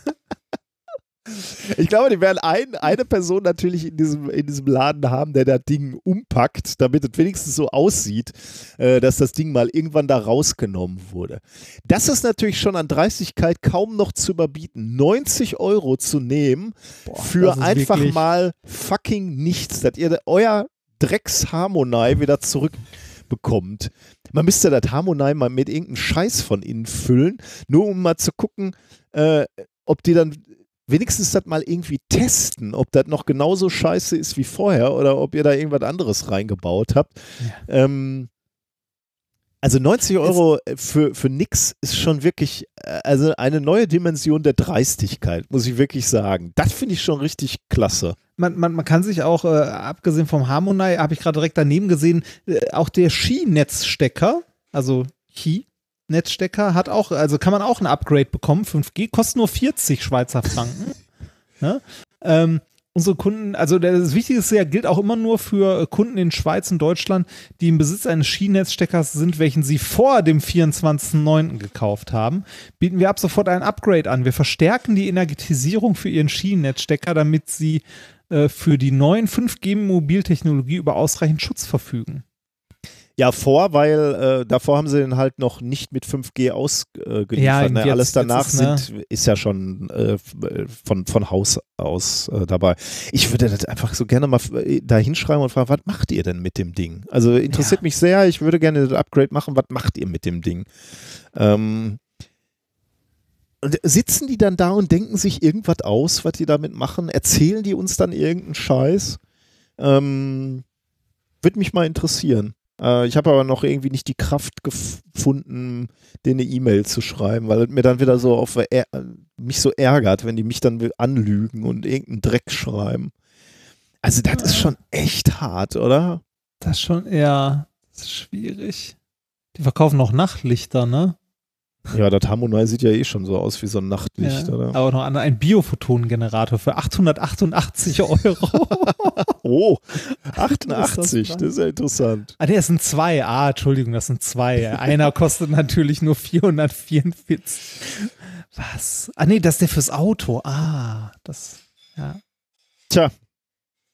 Ja, ist auch, ist, auch, auch mal schön, nochmal zu unseren alten Klassikern zurückzukehren Ja, äh, und Zu zu sehen, Abzockern. dass die auch mit der Zeit gehen und äh, auch neue Geschäftsfelder äh, erschließen. Also da sitzen die da und sehen äh, 5G äh, ist jetzt das neue Thema, da können wir nochmal noch mal abkassieren. Auch die Leute, die schon auf uns reingefallen sind, ist auch schön irgendwie. Das, das nenne ich nachhaltig. Sehr gut. Ja. So, so geht das. gut, damit sind wir mit diesem kleinen Aufreger, mit diesem kleinen Spaß sind wir am Ende. Ah. Ähm, haben wir noch äh, Hausmeisterei? Ja, wir wollen wahrscheinlich auf den Livestream hinweisen. Haben wir uns schon überlegt, Genau. wann wir den stattfinden lassen wollen äh, diesmal? nee, haben wir nicht. Äh, haben wir noch nicht gemacht. Ähm, meinetwegen wieder Montag um neun, Würde ich auch sagen. oder? Ja. Das Ja, hat Montag ganz ist für gut uns funktioniert. gut. Oder ich muss mal ganz kurz in meinen Kalender gucken. Ich glaube, da, ja, das sieht aber, ja, das geht. Wir haben auch schon ein paar Sachen schon wieder vorbereitet, die hier Ja. liegen, beziehungsweise die uns, die ich dir geschickt habe, äh, Ja, auf, auf das, Anraten. äh, da bin ich sehr, sehr gespannt drauf und freue mich auch sehr. Auch, Mir, ja. äh, Es steht, äh, bei mir im Kalender steht für den Montagmorgen schon Zitronen kaufen. Oh, du droppst schon Hinweise. Ja, schauen wir Ja. mal. Äh, genau, also Montag 21 Uhr äh, der Livestream, da freuen wir uns sehr drauf. Ähm, wir versuchen es dann nochmal parallel, glaube ich, ne, auf YouTube und äh, Twitch. Twitch, ja. Ähm, das, Allerdings wird die Tendenz wohl dazu hingehen, dass wir auf äh, kurz oder lang bei, bei Twitch bleiben. Aber weil schon Sorgen waren und die Fragen kamen, wir werden auf jeden Fall nach, also äh, den, den Stream, also den aufgezeichneten Stream dann auch noch auf YouTube immer veröffentlichen. Aber genau. den nächsten machen wir auf jeden Fall, versuchen wir nochmal parallel zu machen. Ja. Aber ist für uns halt auch einfacher, ein Stream. Ähm, Ja, ja, ja, das ist von der Technik her, es ist ein Stream, ein Chat und ja, ich weiß, man kann das alles zusammenlegen, das haben ja auch mehrere Leute geschrieben, es gibt diverse Drittanbieter, die einem den Chat zusammenlegen und so weiter und so weiter, aber je mehr Anbieter dazwischen, desto umständlicher wird's und äh, desto mehr leidet auch die Qualität und mein Rechner. Ja, ja. ähm, ne, also äh, bei dem, was wir bis jetzt durchgemacht haben, ist von der Performance und von den, vom Leistungsumfang her Twitch, äh, YouTube, was Live-Sessions angeht, einfach haushoch überlegen. Ja. Und ich, wir haben auch noch äh, eine, eine liebe E-Mail bekommen von einer Person, die auch blind ist, äh, weil ich ja letztes Mal gesagt habe, ja, Twitch scheint schwierig zu sein für, äh, für ähm, blinde Personen. Äh, die hat aber gesagt, sie hat das auf verschiedenen Geräten äh, probiert und äh, das hat wohl für sie hat's funktioniert, Twitch. Ähm, äh, eine Person, die auch schon mal bei einem äh, bei einer Live-Show von uns war und da haben wir auch, äh, es war, war auch mal interessant für uns, ein Feedback von einer blinden Person in einer Live-Show zu bekommen. Also, oh, ich erinnere mich äh, noch. Ja. Das finde ich irgendwie total, ähm, äh, finde ich spannend, weil man macht sich ja selber äh, nicht so Gedanken. Ne? Ist Twitch, also ganz ehrlich, ne, ich hatte, als ich jetzt letztens mich bei Twitch angemeldet habe, wirklich, ich fand es ein bisschen unübersichtlich, sagen wir mal so. Ich kann mir nicht mal vorstellen, wie komplex sowas ist, eine neue Webseite zu erfahren, wenn du, wenn du blind bist. Also ja, äh, ja, das glaube ich auch. krass. Also und deswegen finde ich es unheimlich wichtig, dass, dass so Leute dann auch so, also Leute, die, die so Webseiten machen oder, oder Angebote, digitale Angebote machen, dass denen auch immer klar ist, ähm, dass solche Sachen auch barrierefrei sein sollen. Ne? Und es scheint ja Lösungen zu geben. Es gibt ja Webseiten, die das besser und schlechter machen. Also äh, ab einer gewissen Größe, finde ich, hast du dann auch die Verpflichtung, äh, dir über sowas dann mal Gedanken zu machen. Ja, und auch das Geld. Ne? Also, auch, ich sag mal so, Twitch sollte es sich leisten können, jemanden einzustellen, der nur darauf, also der sich damit beschäftigt. Wahrscheinlich schon, ja. Wahrscheinlich schon. Ja, sehr schön. Also äh, Montag, 21 Uhr, haben wir eine Verabredung. Ja. Dann war das hier methodisch inkorrekt Folge 168 vom 9.06.2020. Etwas kürzer, weil es dir heute unter anderem auch nicht so gut ging, lieber Padawan, Ja, aber du hast dich fantastisch durchgebissen. Ja, Alles Gute, Padawan, komm wieder auf die Beine. danke, danke. Wir enden mit einem Musikstück, wieder von Hendrik, der war ja der DJ der Sendung, The Scientific Method Song. Viel Spaß Mit damit. denen nicht schon? Nee, äh, ist ein anderer. Ich habe nochmal nachgeprüft. Ah, okay. Okay. Wir hatten so einen ähnlichen, ja. Vom Titel her war das so was ähnliches, aber den, äh, den gibt es noch nicht auf der Liste vom guten Lars. Okay. Dann, äh, Macht's ja. gut, bis in einer Woche. Tschö. Tschüss.